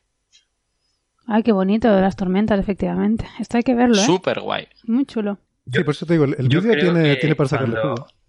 Sí, sí, sí. Cuando antes había estado, hemos estado comentando sobre le- lo- para qué ha servido este lanzamiento y que en verdad era una prueba tecnológica y un poco, un poco más, no hemos estado diciendo algo así, ha dado el revuelo que también ha tenido y la- lo, lo atractivo que ha sido en, a todo el mundo ver la espectacularidad de este lanzamiento, cómo se recuperaban los, los dos cohetes laterales y Starman, este coche Tesla descapotable con, con el astronauta maniquí, con las vistas de la Tierra que son realmente impresionantes a tiempo real durante uno, durante una, una hora. Esto ha tenido, yo creo también ha tenido mucha repercusión a la hora de impacto so- social, de que la gente se dé cuenta de lo que está pasando ahí fuera. Ujú. Creo que también habría que reconocerlo. Y fijaros que estamos hablando sobre esto, ¿no? Sobre qué detalles estamos encontrando en los vídeos, que yo lo- no he visto, he visto trocitos del vídeo, pero no he llegado a ver esos, esos detalles, eh, ni mucho menos entero. Y desgraciadamente no pude ver el lanzamiento porque era la hora que tenía que estar dejando a mis hijos al colegio. Eso sí, luego lo vimos por la noche la familia y disfrutamos una barbaridad, sobre todo mi nene. Y, y claro, pues a- a- es- eso es, ¿no? Que atrae a la gente. Es una cosa también importante para, Sí. para ellos. Sí, yo estoy totalmente de acuerdo. ¿eh? Hay, hay gente que ha criticado mucho el lanzamiento del coche y tal, diciendo, bueno, esta es la, el lanzamiento de basura más caro de la historia, no sé cuánto, no sé más. Yo estoy totalmente en desacuerdo. Yo creo que eh, es muy bonito ver el coche ahí porque de alguna manera liga al espacio con una cosa que tú conoces de repente tienes un vídeo que sabes que ha sido grabado en vivo desde el espacio, comprobando una serie de cosas que ya conoces y que tú puedes ligar, es un, es un, es una experiencia llena de sentimiento, en mi opinión, y eso es relevante a la hora de que veamos que eh, los viajes espaciales o la exploración espacial, pues no tiene por qué ser una cosa súper fría y sujeta a unas reglas y tal, que desde luego que las ha de tener, porque si no, porque si no podrían pasar accidentes y cosas. Eh, pero que también tiene esta componente, ¿no? De emoción, de aventura, de, de pasárnoslo bien. Y yo creo que eso está muy bien. Bueno, y que el tío, que el tío, a ver, no es tonto y él tiene un objetivo en la vida y es llevar a alguien a Marte. Entonces tendrás que empezar por convencer a la gente, ¿no? Y yo creo que esto ha sido una maniobra bastante buena, ¿no? De acercar el mundo espacial al público en general. Mm. Yo creo que el tonto no cosa, yo creo que este, este comentario de Alberto, ¿no? De que mucha gente ha visto con malos ojos esto de poner un coche en órbita y tal. Bueno, en órbita no, eh, mandarlo al espacio. Pues creo que en parte tiene que ver con estos. Eh, Ángel mencionaba ese tuit que puse, ¿no? De unos titulares de un informativo de, gran audiencia en una televisión que, da la casualidad, estaba viendo la tele en ese momento, en las noticias lo dijeron. Y, bueno, no, no quiero decir que fue en la sexta, pero pero que hicieron el... O sea, la forma en la que era la noticia era que el, el, dueño de Tesla decide usar el cohete más grande del mundo. O sea, es que tenía dos partes el tweet, ¿no? La primera era que decía que el dueño de Tesla decide usar el cohete más grande del mundo para lanzar un, coche al espacio. Hay que decir que no. Esto está mal dicho, eh, porque la, la, idea que das es de una, una especie de frivolidad, una excentricidad de un millonario que dice, voy a coger y voy a lanzar este coche. Hmm. No, vamos a ver, este es un lanzamiento de prueba de un cohete, es una cosa muy seria. Eh, esta gente tiene contratos con la NASA para hacer lanzamientos. Eh, como dice Marian, este hombre tiene el, plan a largo plazo de ir a Marte, más a corto plazo de ser un, una, una, empresa que pueda hacer lanzamientos rentables para, para, ganar dinero, para tener una rentabilidad económica lanzando satélites y tal. Y tenía que hacer una prueba. Y para hacer una prueba no puedes poner un satélite de verdad porque eso cuesta muchísimo dinero y no puedes, en una misión tan arriesgada como esta, que, como dice Alberto, todo el mundo está esperando que algo explotara, por suerte no explotó nada, pero, pero podía haber explotado. Tú no puedes poner el trabajo de 10 años de un montón de gente y un montón de millones de dólares mm, encima de una cosa que va a explotar. Entonces lo que se hace, lo habitual es eso, poner, como decía Alberto, poner unas, eh, unas barras, unos, unos pesos, ¿no? unos bloques de metal para mandarlo ahí. Entonces, en vez de poner unos bloques de metal, pues este señor además puso un coche. ¿Qué más da? Sí. Eh, no. el rollo más excéntrico no es poner el coche, yo creo que es poner el astronauta además con el brazo así todo apoyado, en, ¿sabes? Como saliendo de la ventanilla, en plan.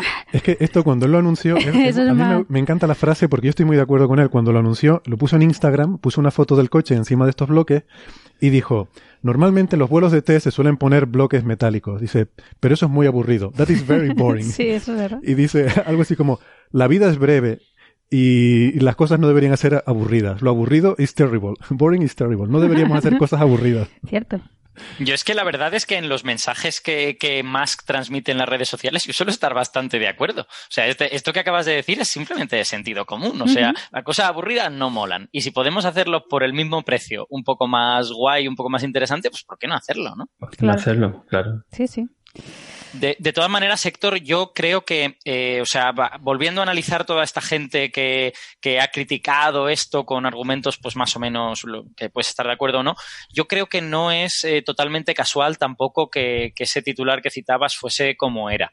Hay una cantidad de gente, que yo no sé si son muchos, pocos o, o regulares, que eh, suele estar en desacuerdo con estas cosas porque considera que son como fantasías, veleidades, en, cualquier caso lo son, ¿no? Es decir, probablemente esta gente también habría criticado el lanzamiento del Sputnik en el año 57, pero hoy le gusta mucho usar el GPS y todas estas cosas.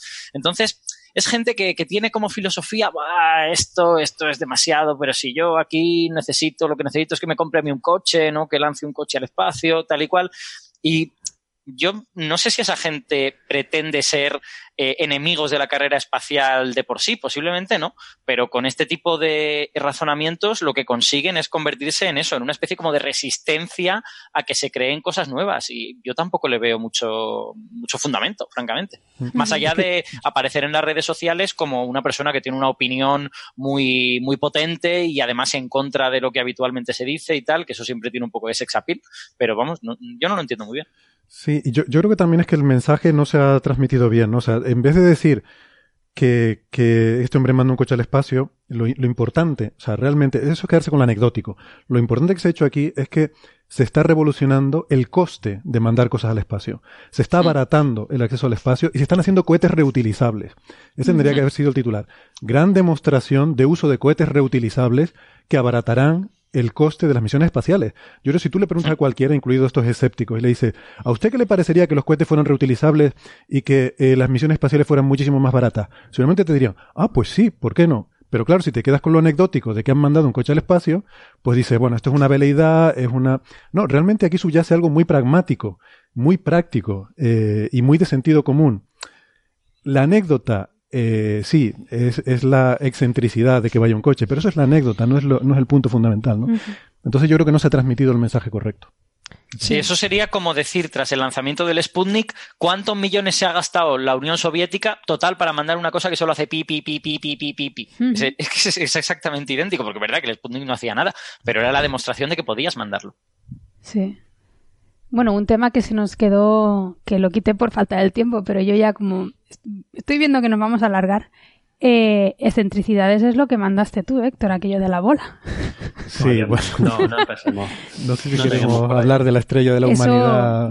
eh, Eso sí que me parece una idea de olla. Que pero... eso sí es una excentricidad. Bueno, sí, la empresa esta Rocket Labs, que yo no sé si alguno de ustedes conoce la noticia mejor que yo, porque tampoco le dediqué mucho, no, y... mucho tiempo a leerla pero que en un lanzamiento de satélites, pues sin decir nada a nadie, decidieron mandar una bola muy reflectante para que estuviera en órbita y brillara y que la gente lo viera. Y ellos decían que era un símbolo de un, unidad de la humanidad y de no sí. sé qué. Que al final es una maniobra publicitaria. Exactamente. Y como digo yo, es el primer billboard espacial de la historia. O sea, el primer, ¿cómo sí, se llama? Sí. Como el toro de Osborne, pero del espacio, ¿no? Me parece a mí. Eso sí, que, es una eso sí que es una... una maniobra publicitaria.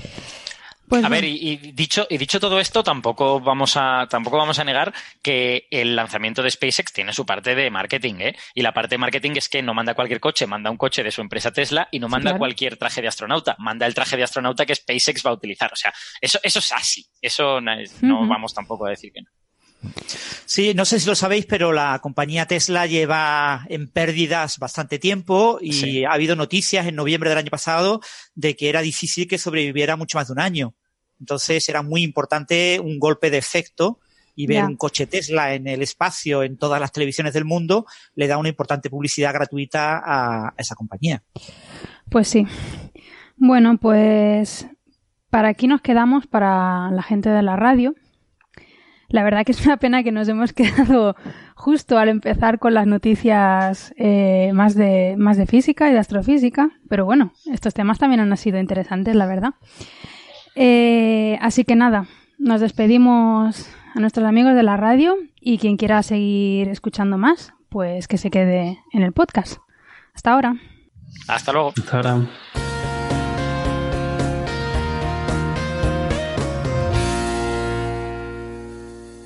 Pues bueno, aquí seguimos. Eh, si queréis empezamos ya a hablar sobre noticias más de astrofísica.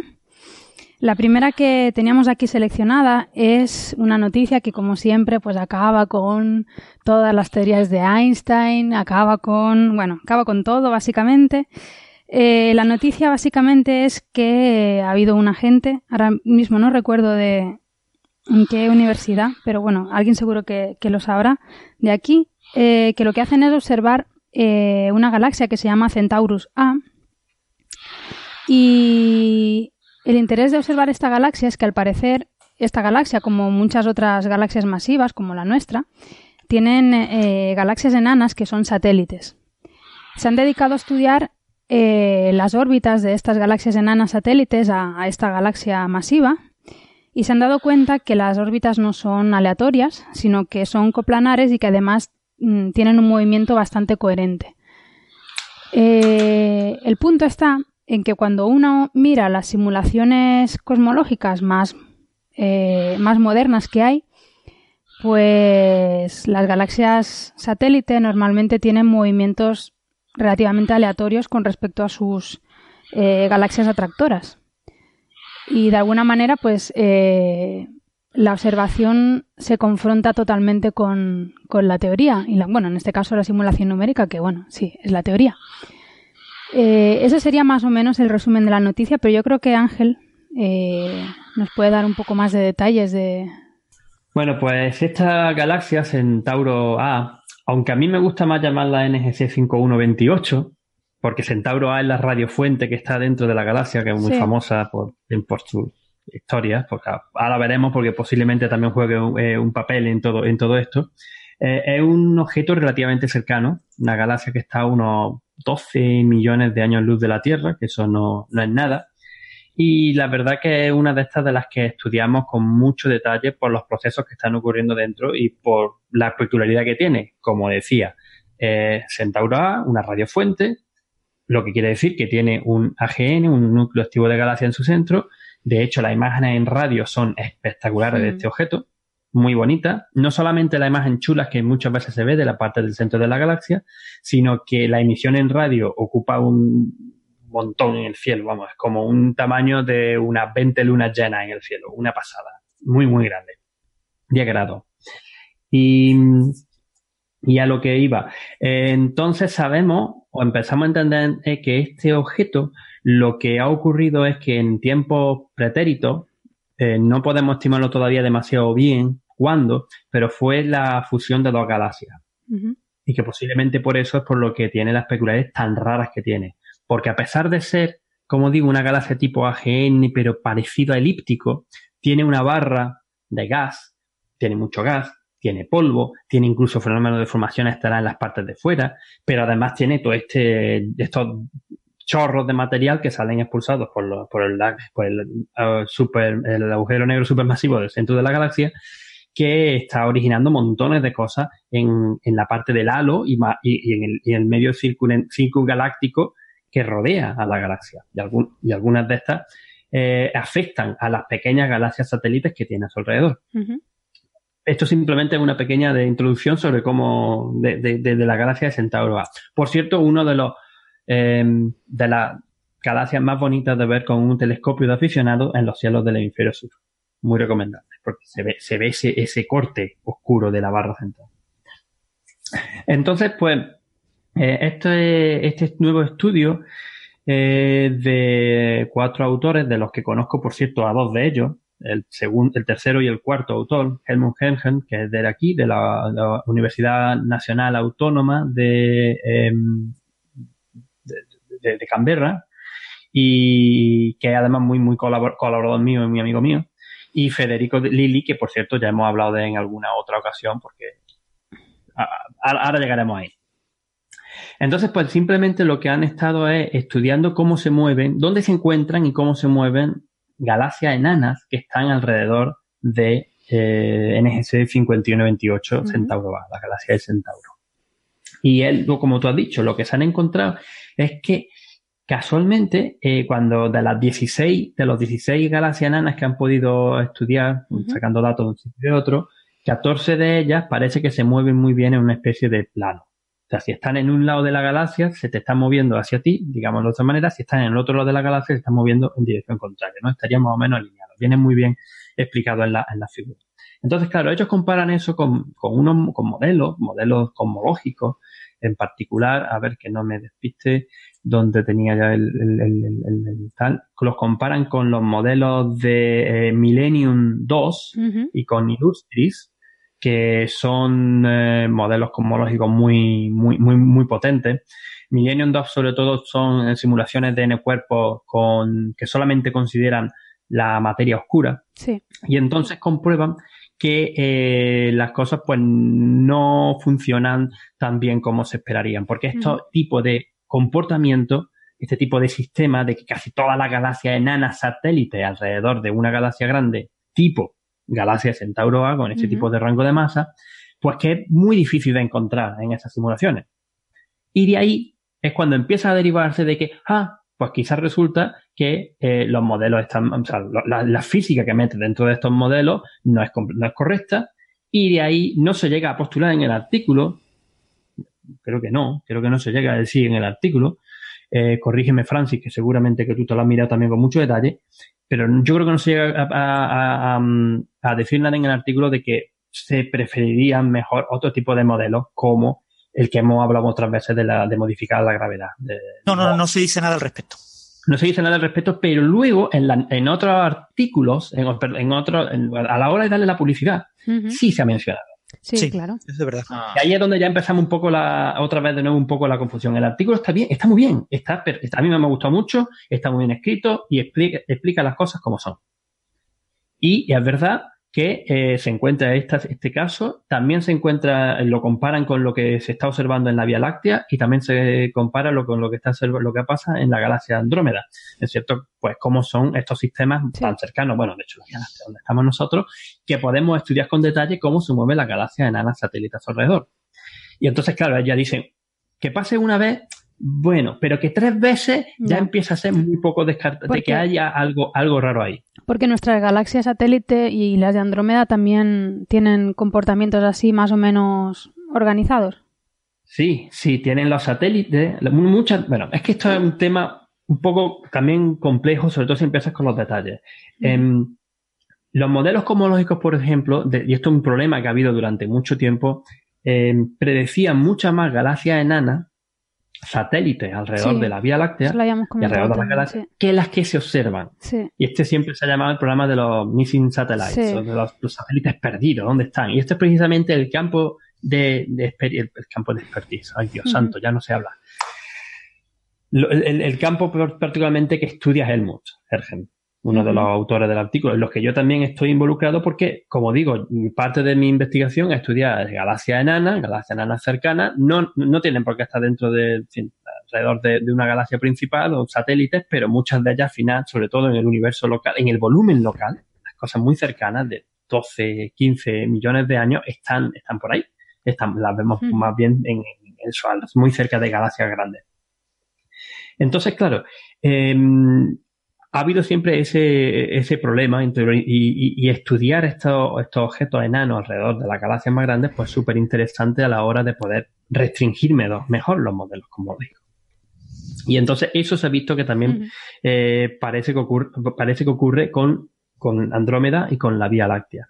Y se pueden explicar en cierta forma, y ahí es donde creo que voy a empezar a, a, a tirar en un momento, por la interacción y la fusión de galaxias. Claro. Uh -huh. O sea, eh, Ángel, Ángel, una, una, cuestión.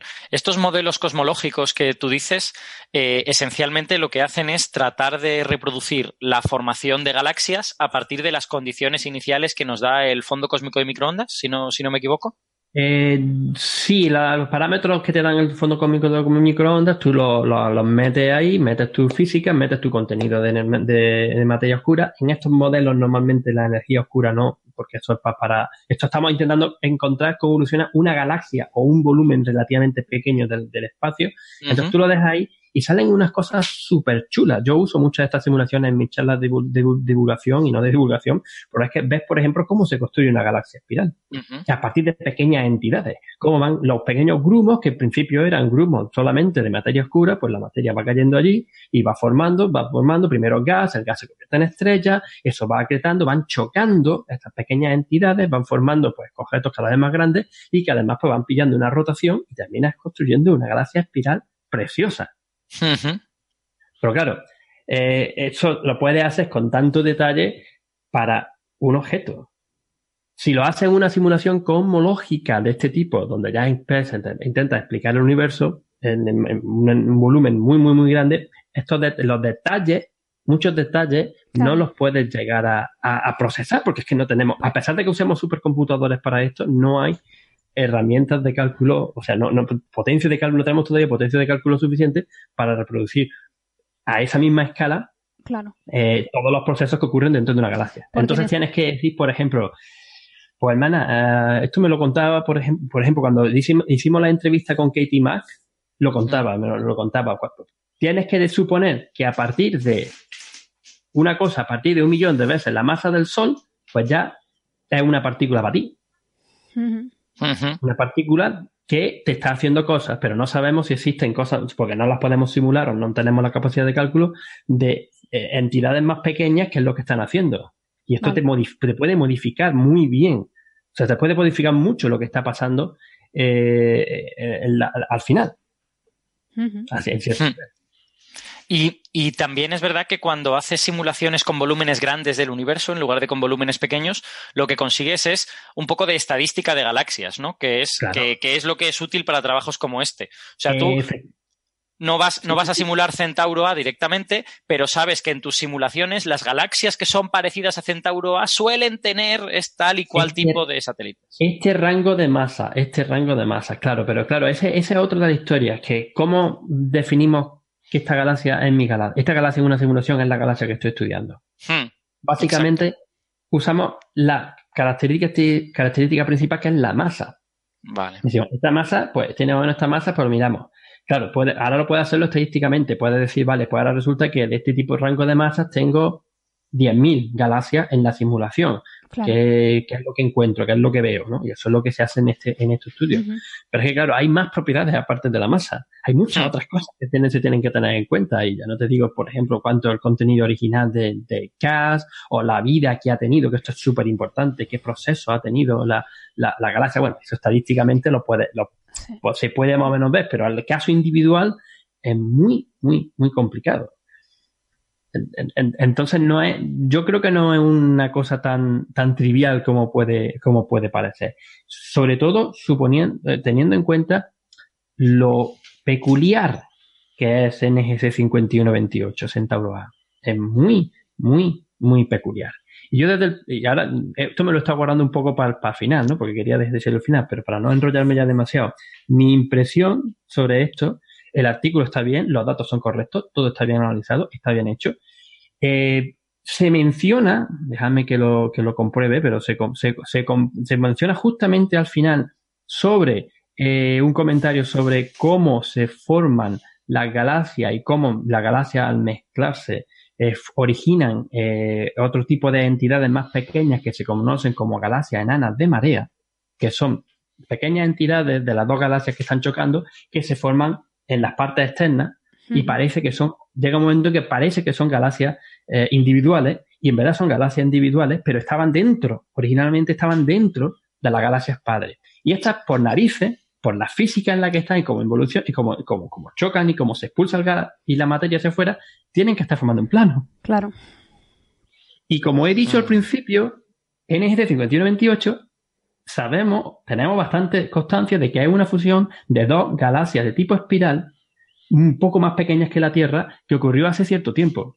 Entonces, yo sinceramente no veo ilógico que en Centauro A, particularmente Centauro A, se encuentre un sistema de satélites de este tipo, que en verdad son solo 14. Hay muchísimos más satélites. Lo que pasa es que no tenemos esos detalles. No, te, no podemos tener observaciones. Mm. De los que, que analizan, 14 tienen este, estas propiedades que parecen que están rotando en el mismo plano. Claro. Es mucho. Pero precisamente mi impresión es que eso sería consecuencia de la interacción pasada y de la vida pasada que ha tenido eh, Centauro A. Claro, es que las simulaciones numéricas, a ver, son complicadas las que se están haciendo y tienen bastante física, pero no la tienen toda. Y entonces hay un poco que saber las limitaciones y qué cosas puedes comparar con tus datos y qué cosas no puedes comparar, ¿no? Y esto clara, claramente lo que estás comentando tú tiene más que ver con la historia de la propia galaxia que con, digamos, una propiedad estadística de, las galaxias en sí, ¿no? Sí, yo lo que yo lo que propondría ahora simplemente es que el Centauro A tiene muchísimas más galaxias enanas, satélites, muchísimas más. Bueno, pues conseguir tiempo con los grandes telescopios y ves cómo se cómo se, mueven las demás. Solo, por curiosidad, por que no conozco demasiado del tema, eh, estas galaxias enanas, yo me imagino que se moverán muy lentamente, ¿no? ¿Cómo se puede ver la órbita que tiene. ¿Se mueven rápido? Sí, se puede. ¿Sí? No, va, claro, van, rápido porque al fin y al cabo están empujadas por la gravedad, por la masa de la gran masa que tiene la galaxia central, y no solamente eso, sino también la masa que vemos, sino el gran halo de materia oscura que existe en, en, en, estos. Entonces van muy rápido. Es como, es como lo de cuando eh, eh, se explica lo de la curva de rotación de la, de la galaxia y sabemos que por la, existencia de materia oscura, en las partes externas de la galaxia giran muy rápido en comparación, o sea, que deberían girar mucho más lento en comparación con la parte del centro, pero en verdad giran también muy rápido o a la misma velocidad. Pues las galaxias satélites tienen el mismo comportamiento. Es fácil de ver. Eso es, fácil, de, ver. Vale, vale, que me sorprende, la verdad de que... Hecho, de, hecho, una cosa técnica que incluso viene de, la época en la que yo hacía la, tesis. En, en alguna de estas galaxias que yo observaba que no era tan tan cercanas, pero bueno, que teníamos una galaxia padre y pequeñas galaxias alrededor que podrían ser galaxias enanas de marea o no, de este tipo de que han sido arrancadas. Y entonces poníamos lo que conocemos como un espectro de rendija larga y entonces ves perfectamente cómo la velocidad va cambiando y, y hay una velocidad que va cambiando y el satélite, que parecía que podía ser independiente o no, pues está en verdad rotando más o menos a la misma velocidad que esperaría si estuviese dentro de la galaxia. Y eso se ve y se encuentra muy bien es una de las pruebas para confirmar de que es una galaxia de este tipo, galaxia enana de marea, porque algunas veces encuentra otra galaxia o otro objeto por alrededor, pero lo que ves es que está completamente, el movimiento está completamente desacoplado. O sea que, por ejemplo, si la rotación de la galaxia en la parte más externa, más cercana a la galaxia enana, es de 200 kilómetros por segundo, la rotación de la galaxia enana alrededor de la grande es de menos 200 kilómetros por segundo. Entonces está completamente desacoplado. Y eso también se encuentra, es precioso. me acuerdo una vez cuando lo, cuando lo descubrí en un objeto que estaba yo pegando saltos de alegría. y lo que comentabas antes, ¿no? Que en nuestra propia galaxia y también en la de Andrómeda, que eh, las, las galaxias satélites también tienen movimientos más o menos organizados. ¿Eso a qué sería debido en este caso?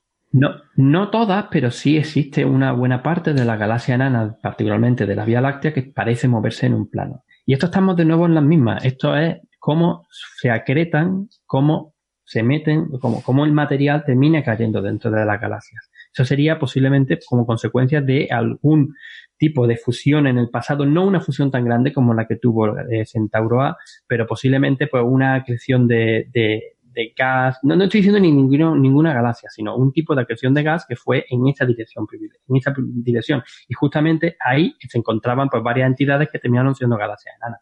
O cúmulos globulares. Algunos de los cúmulos globulares que rodean la Vía Láctea, en el aro de la galaxia, sabemos que son los restos de galaxias enanas que han terminado siendo engullidas por la Vía Láctea. Si eso de lo que habla Ángel es lo que habitualmente se conoce como canibalismo galáctico y es un término que, bueno, eh, yo soy de la misma opinión que Ángel, yo no soy experto en estas cosas, ¿no? Yo no, no tengo ni idea, pero por lo que yo he leído, eh, la, la, explicación del canibalismo galáctico es la más natural para explicar que las galaxias satélites se acoplen en forma de planos alrededor de las galaxias, ¿no? eh, que la Vía Láctea tenía muchas eh, galaxias enanas en un plano, más o menos, aunque no todas, pero como la mitad, eh, era algo conocido hace tiempo, pero que lo tuviera Andrómeda es del año 2013. No sé si os acordáis del artículo este que firmó eh, un famoso eh, astrónomo con su hijo de 15 años. Eh, era eh, Neil, Neil Ibata, eh, de 15 años. El astrónomo era Ibata y, y lo publicaron en Nature. ¿eh? Fue muy famoso porque el chaval fue el que le dio la idea. Le dijo, papá, mira, parece que las galaxias están puestas en un plano. Ah, sí, Ay, es verdad. Uh, pues te voy a poner un corto. Esa no, es la no es el primer caso. ¿eh? Yo, Conozco otro, otro artículo en que han puesto al hijo o a la hija por, por, haberle dado la idea brillante. Ay, qué Así que Luke, ya sabes, espabila. espabila. Entonces, eso es muy natural que aparezcan en plano. Entonces, se ha buscado. Lo que pasa es que es muy, muy difícil ver las, las galaxias enanas alrededor de una galaxia que esté lejos. Entonces, tenemos que buscar galaxias cercanas como esta, Centauro A. Y en Centauro A parece que sí que hay evidencia de que están en un plano. Pero yo creo que eso no eh, va en contra de los modelos cosmológicos de formación galáctica, ¿no? O sea, el modelo Millennium 2, por ejemplo, solo usaba materia oscura. Y el modelo con el que lo han comparado, que es Illustris, pero Illustris, la versión de hace eh, como casi 10 años, que eh, era la de las primeras simulaciones europeas que utilizaba eh, materia bariónica. Ahora ya hay la última versión de Illustris, los últimos datos se publicaron el 1 de febrero de este año, eh, incluyen magnetohidrodinámica extremadamente simplificada. Pero es decir, lo que nos falta es fundamentalmente física. Es decir, las simulaciones de formación a gran escala de galaxias no tienen en cuenta que las galaxias son galaxias. Hmm. Exactamente. En ningún momento se dice que una galaxia sea una galaxia. Lo que podemos es plantear y comparar los resultados de esas simulaciones a gran escala, yo que sea, a un cubo de 100 megaparsec, comparar los resultados de esa simulación con unos objetos que son las galaxias que vemos en el cielo. Esa comparación no tiene ningún tipo de no, sentido. no tiene sentido, efectivamente. Hasta que no Y has muchos dado- más ingredientes, no. Ahí has dado en el clavo cuando has dicho magnetohidrodinámica, porque a mí muchas veces también me gusta decirlo en, en, en charlas y en tal, es que explicar que una galaxia es una cosa fluida. Mm. Eh, Para entenderla en verdad y para poder ver cómo evoluciona y cómo, y cómo eh, se forma y todo, y como Ujú. tal, eh, necesitamos considerarla como si fuese un fluido. Mm. Y considerarla como un punto, pues tiene ese defecto de que te Claro. aparecen más puntos de la cuenta. Claro, que aparecen, aparecen otra- Pero otras meten, cosas. meten o meten hidrodinámica en la simulación. Eh, bueno, es una cosa muy, muy, yo la- todavía no he leído el detalle del paper, porque la noticia salió ahora el 1 de febrero, y eran los primeros resultados con magnetohidrodinámica aproximada. ¿no? Entonces, eh, es lo que llaman eh, Illustris, eh, ¿cómo era? Eh, TNG o algo así, y se acaba de publicar. Entonces, todavía no he leído el paper en detalle. Yo no, no- ¿Magnetohidrodinámica significará formación de estrellas o significará simplemente dinámica de nubes de gas y tal? No, que incorporan, o sea, el- Illustris ya incorporó la materia bariónica, que hasta ahora no se incorporaba, y Mm. ahora el siguiente paso es que la materia bariónica haga cosas, aparte de ser materia bariónica. ha- haga cosas, se comporte como un fluido, además tenga un, un- un co- campo, un campo magnético. que El campo magnético posiblemente lo hayan introducido sobre todo para intentar reproducir lo, lo que pasa en el, en la- cuando se convierte en AGN o en las partes internas de la galaxia, ¿no? El, el- la- el núcleo superma- el núcleo activo de galaxia o un, super, un agujero negro supermasivo o algo de eso. Porque particularmente radioastrónomos que pueden medir propiedades como la polarización de la luz, que depende de los campos magnéticos, esos te están dando un, un observable extra con el que tú puedes eh, restringir mejor los modelos y la física que está pasando dentro. Entonces yo supongo, no me he leído, no me he leído el artículo, eh, esto lo recuerdo haberlo escuchado en un congreso hace no mucho, pero tampoco nos contaron muchos detalles, solamente lo mencionaron, pero a mí me da que, que lo han hecho por eso, por lo de meterla al magneto. Mm. Pues habrá Y- que ver esas simulaciones, la verdad.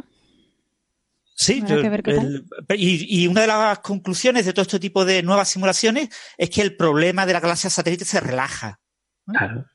Y entonces, Bueno, es probablemente, que pues esto sea eso. O sea, aquí aludir a que hay un fallo en el modelo cosmológico estándar lambda CDM Claro. no tiene ningún. No Es que yo iba a decir lo mismo, yo me iba a ir a, a- a la famosa navaja de Ockham. Vamos a ver, si lo más seguro es que nuestra, no, no- sabemos, no, más seguro no, sabemos que nuestras simulaciones no son completas porque le faltan esto, esto, esto y esto y mucho más. Pues espérate, o sea, me, pa- me parece muy bien, pero espérate. No, y aparte, aparte que yo creo que están comparando escalas que son incomparables, de todas formas. O sea, independientemente de que tengas más o menos física en el modelo. O sea, yo no puedo estudiar una mancha solar con un modelo que es del campo magnético global del Sol. Es que eso está claro. O sea, la gente está haciendo eh, modelos de MHD más a escalas más pequeñitas que resuelven la granulación y demás. Y hay gente que se dedica a hacer modelos globales del campo magnético del Sol. No sé. O sea, ca- cada observación Pues, con su con su teoría. No puedes comparar escalas grandes con escalas pequeñitas. Es que no. No sé, yo no, no, no le veo el punto, ¿no?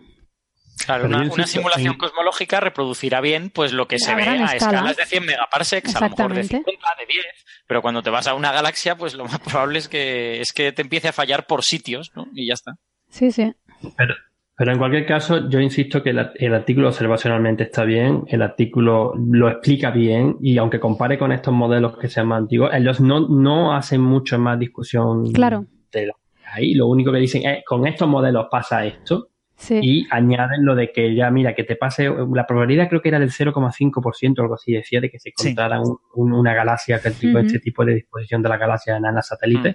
que pase en una, mira, vale, pero que te ocurra en tres, comparando, con- incluyendo la Vía Láctea y Andrómeda, pues, y ahí termina el artículo. Tres páginas o Sí. cuatro, termina el artículo y ya está. Sí, no, Nada si más. siempre es el, o sea, a ver, si siempre llegamos a lo mismo, es el problema de las notas de prensa que cogen una cosa y la amplifican para que, no sé, para Bueno, que sea y más no, olvidéis, no olvidéis que el amigo de Ángel es coautor de este artículo que ha sido portada de Science. Vaya, vaya, sí, sí, sí. Ha sido O sea, que portada, es portada de Science. Science, ¿eh? que no es cualquier artículo. Que, que no es cualquier, que no es cualquier artículo, pero bueno, ha, ha tenido. ha- en fin, eh, eh, Otra cosa es lo que cuenten los medios, ¿no? Pero eh, eh, eh, pero es una cosa in- in- in- interesante. Y, y de verdad, la verdad que la portada de Science con la imagen esta súper chula de Centauro A está, está guapa. Yo no sé si queréis que os cuente mis historias varias, porque hace 2000, bueno, hace ya 10 años, casi 9 años, en 2009 organizamos un congreso aquí, cuando yo todavía estaba trabajando en, en, en CECIRO, en otro, no, no en el Observatorio Astronómico Australiano, eh, sobre las peculiaridades de Centauro A. Imaginaros, una semana 100 personas, 100 astrofísicos, debatiendo sobre las cosas que le pasaban a esta galaxia. Sí, o sea que y yo me dediqué, normal no una de las cosas las que me, me pidieron y que las tengo todavía por aquí guardadas, los puedo pasar los enlaces, fue preparar los, los pósters multifrecuencia de Centauro A, recopilando toda la información de todos los datos que se tenían hasta entonces. Y conseguí unas imágenes también chulas. Algunas, no, no eran ninguna mía, eran simplemente imágenes de archivo. Pero claro, es que estas que, es que se quedan súper chulas, que es que se ve la galaxia, que tiene un poco de inclinación y se ven los chorros Sí, sí. de gas. Cuando, cuando metes la imagen en rayo X o en, en radio, ves los chorros de gas que salen del agujero negro supermasivo central. Y además, con el contraste de color, es que se surten unas imágenes fantásticas. Que la gente se queda, guau, ¿pero esto qué es? Y además esto lo tenemos aquí al lado, como dijo, ¿no? Está aquí al lado, en 12 millones de años luz. Y, y entonces, pues claro, es una, una imagen muy resultona para poner en, en portada de Science. Sí, no, claramente está. Sí, sí. Bueno, pues pasamos a la siguiente noticia. Teníamos aquí seleccionado un tema. Eh, la cosa es que una gente, en particular unos científicos de la Universidad de Michigan, se plantearon el problema de qué pasa si uno intenta crear un universo sin una de las fuerzas fundamentales. Bueno, pues aparentemente, si uno le quita, uno prescinde de la fuerza débil, es posible crear un universo, no como el nuestro, pero parece ser que algo sobrevive, ¿no, Alberto?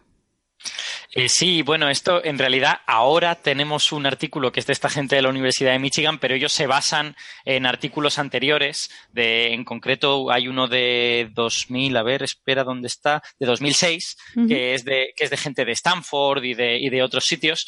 Eh, básicamente la idea es hay hay toda una serie de trabajos que argumentan que el universo en el que vivimos eh, sería muy difícil que hubiese vida inteligente si las ciertas constantes de la física tuviesen valores diferentes. Sí. Si la interacción débil pues fuera más fuerte, si la interacción electromagnética fuera más débil, si no sé qué. Entonces, aquí se plantearon hacer un ejercicio que, que es un ejercicio puramente hipotético de qué pasa si desconectamos la interacción débil. ¿Qué pasa si quitamos la interacción débil y ya está?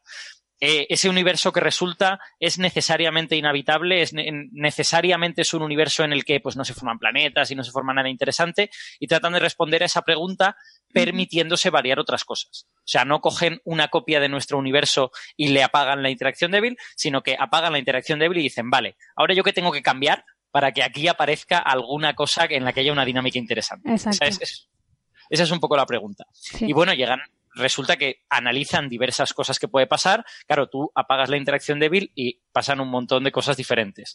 Por ejemplo, eh, tú ya no puedes transformar eh, quarks D en quarks U mediante un bosón W. Tú no puedes transformar un electrón en un neutrino mediante un bosón W. Eh, ese tipo de cosas ya no pueden pasar y quizá la que más peso tenga en cosas de física macroscópica a la que nosotros estamos acostumbrados es que los neutrones son estables. Los, los neutrones, tal y como los conocemos en nuestro universo, viven 15 minutos y al cabo de 15 minutos se desintegran a un protón, un electrón y un antineutrino. Lo que pasa es que dentro de los núcleos atómicos los neutrones sí son estables, pero un neutrón solito por el universo en 15 minutos se, se desintegra. Entonces, eso, eh, el hecho de que el neutrón se vaya a desintegrar o no, ahora que casi todos los neutrones están metidos dentro de núcleos, quizá no sea muy, muy relevante, porque dentro de los núcleos sí que son estables. Pero si tú te planteas cómo era el universo al principio, Claro. cuando se crean protones y neutrones, eh, la diferencia entre que los neutrones se vayan muriendo al principio del universo o los neutrones permanezcan es bastante importante Sí. a nivel de cuál va a ser la composición química del universo y cosas de este estilo.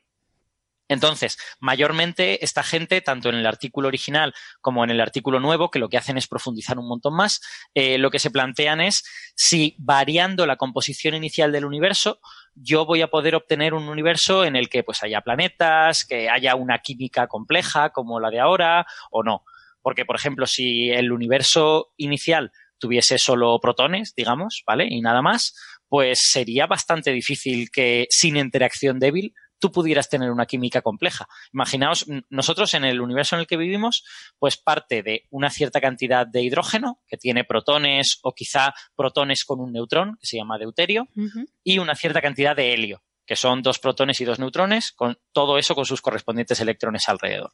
Entonces, las estrellas cogen ese material, lo procesan mediante reacciones nucleares y crean otros elementos químicos, crean el litio, el boro, el carbono, el oxígeno, todas estas cosas.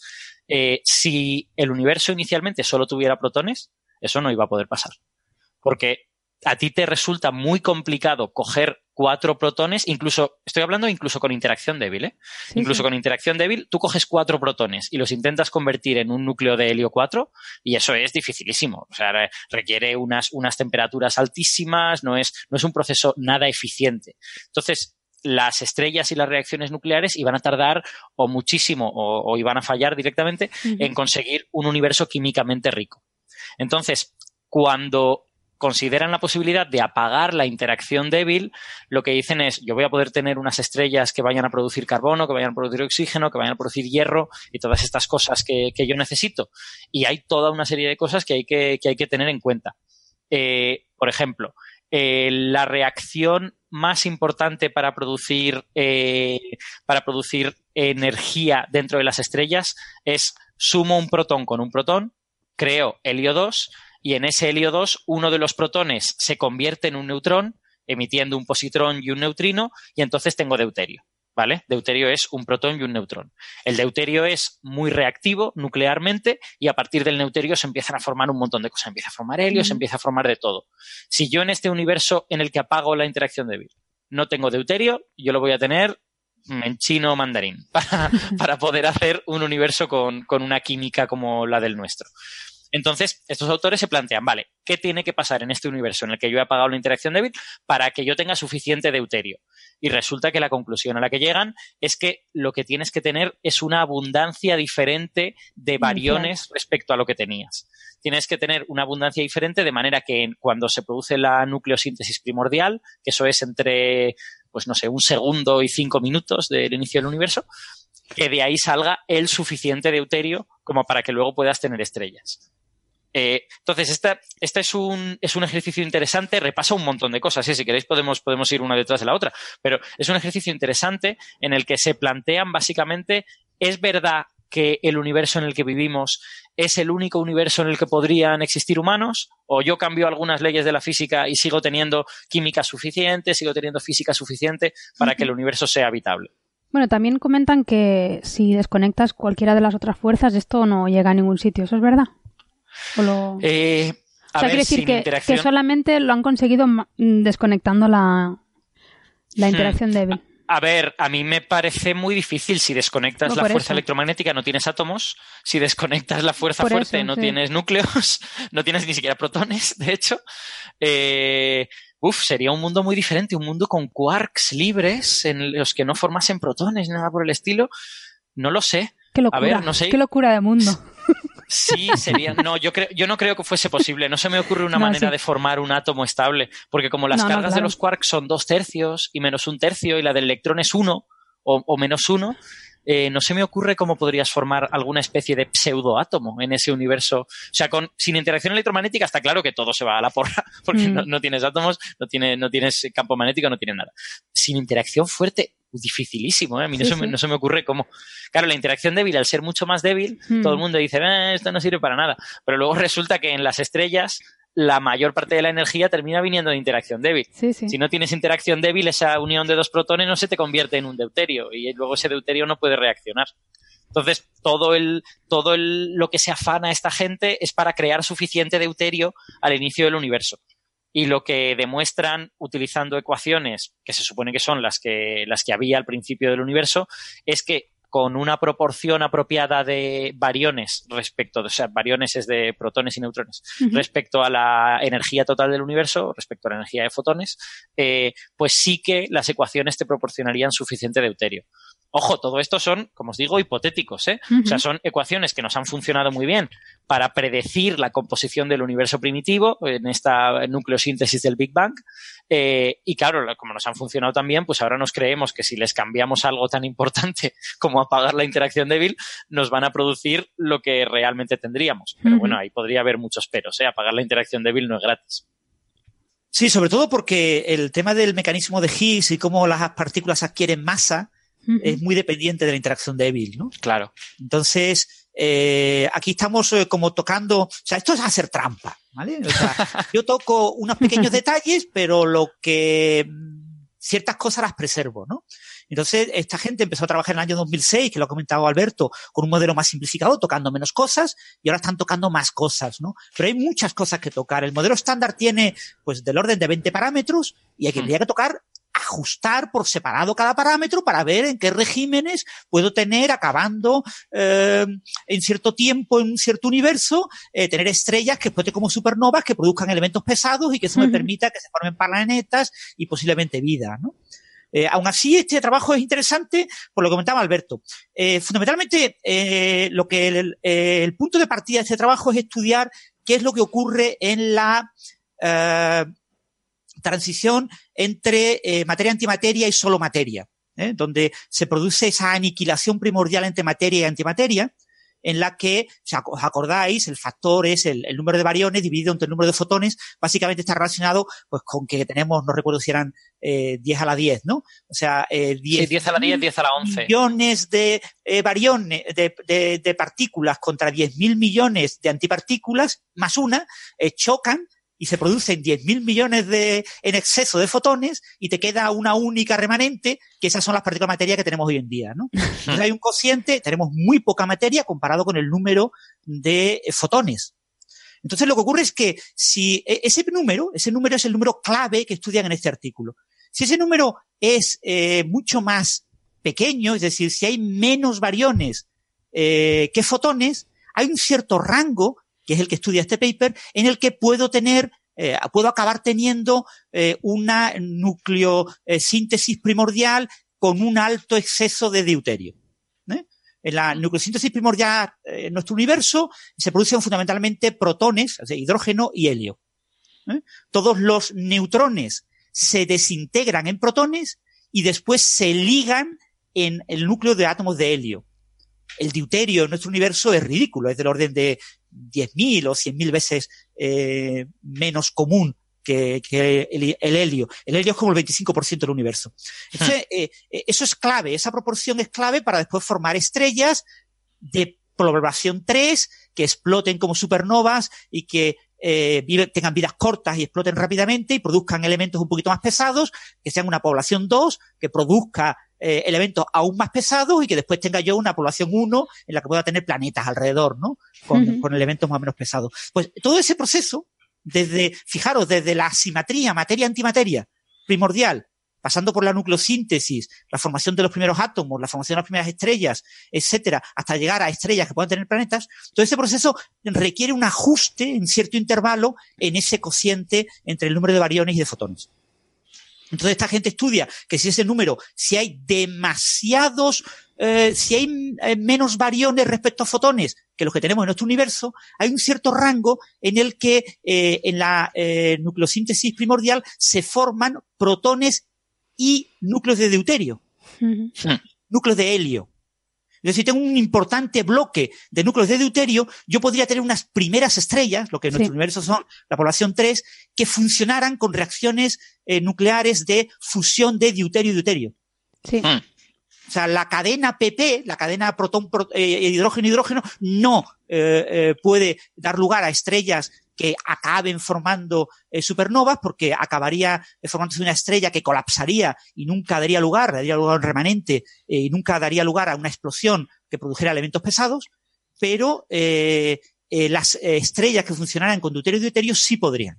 ¿eh?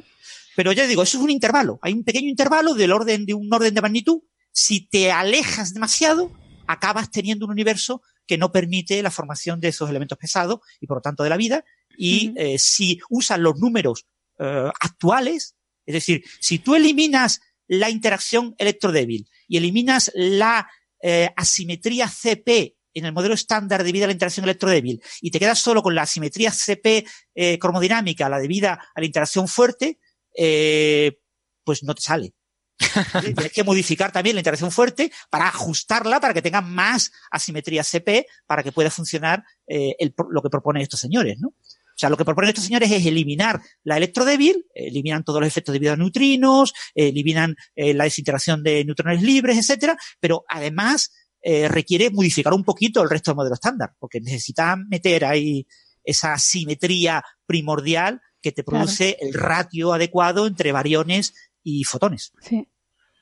Pero yo creo que la, o sea, el- realmente el interés de su análisis, o a, a mí me parece que es lo que lo motivó, sobre todo en el, en el paper de 2006 sí que lo dicen, es, es un poco testear, poner a prueba esta idea de si eh, realmente el universo en el que vivimos es el único en el que Sí. podría haber vida humana o no. Que es una idea que eh, ha- digamos que se utiliza en según qué ramas de la física teórica, en, en física de cuerdas, por ejemplo, es relativamente popular, eh, para decir que podría haber muchos universos posibles con muchas leyes de la física posibles y que nosotros vivimos en uno en el que la, en el que la vida humana es, Es posible, y tal y cual, se llama el principio antrópico, ¿no? Sí. Entonces, toda la gente que le gustan los multiversos, pues dice, no, no, hay muchos otros universos además del nuestro que pues, seguramente estarán desconectados de este y nosotros resulta que vivimos en uno en el que podemos existir.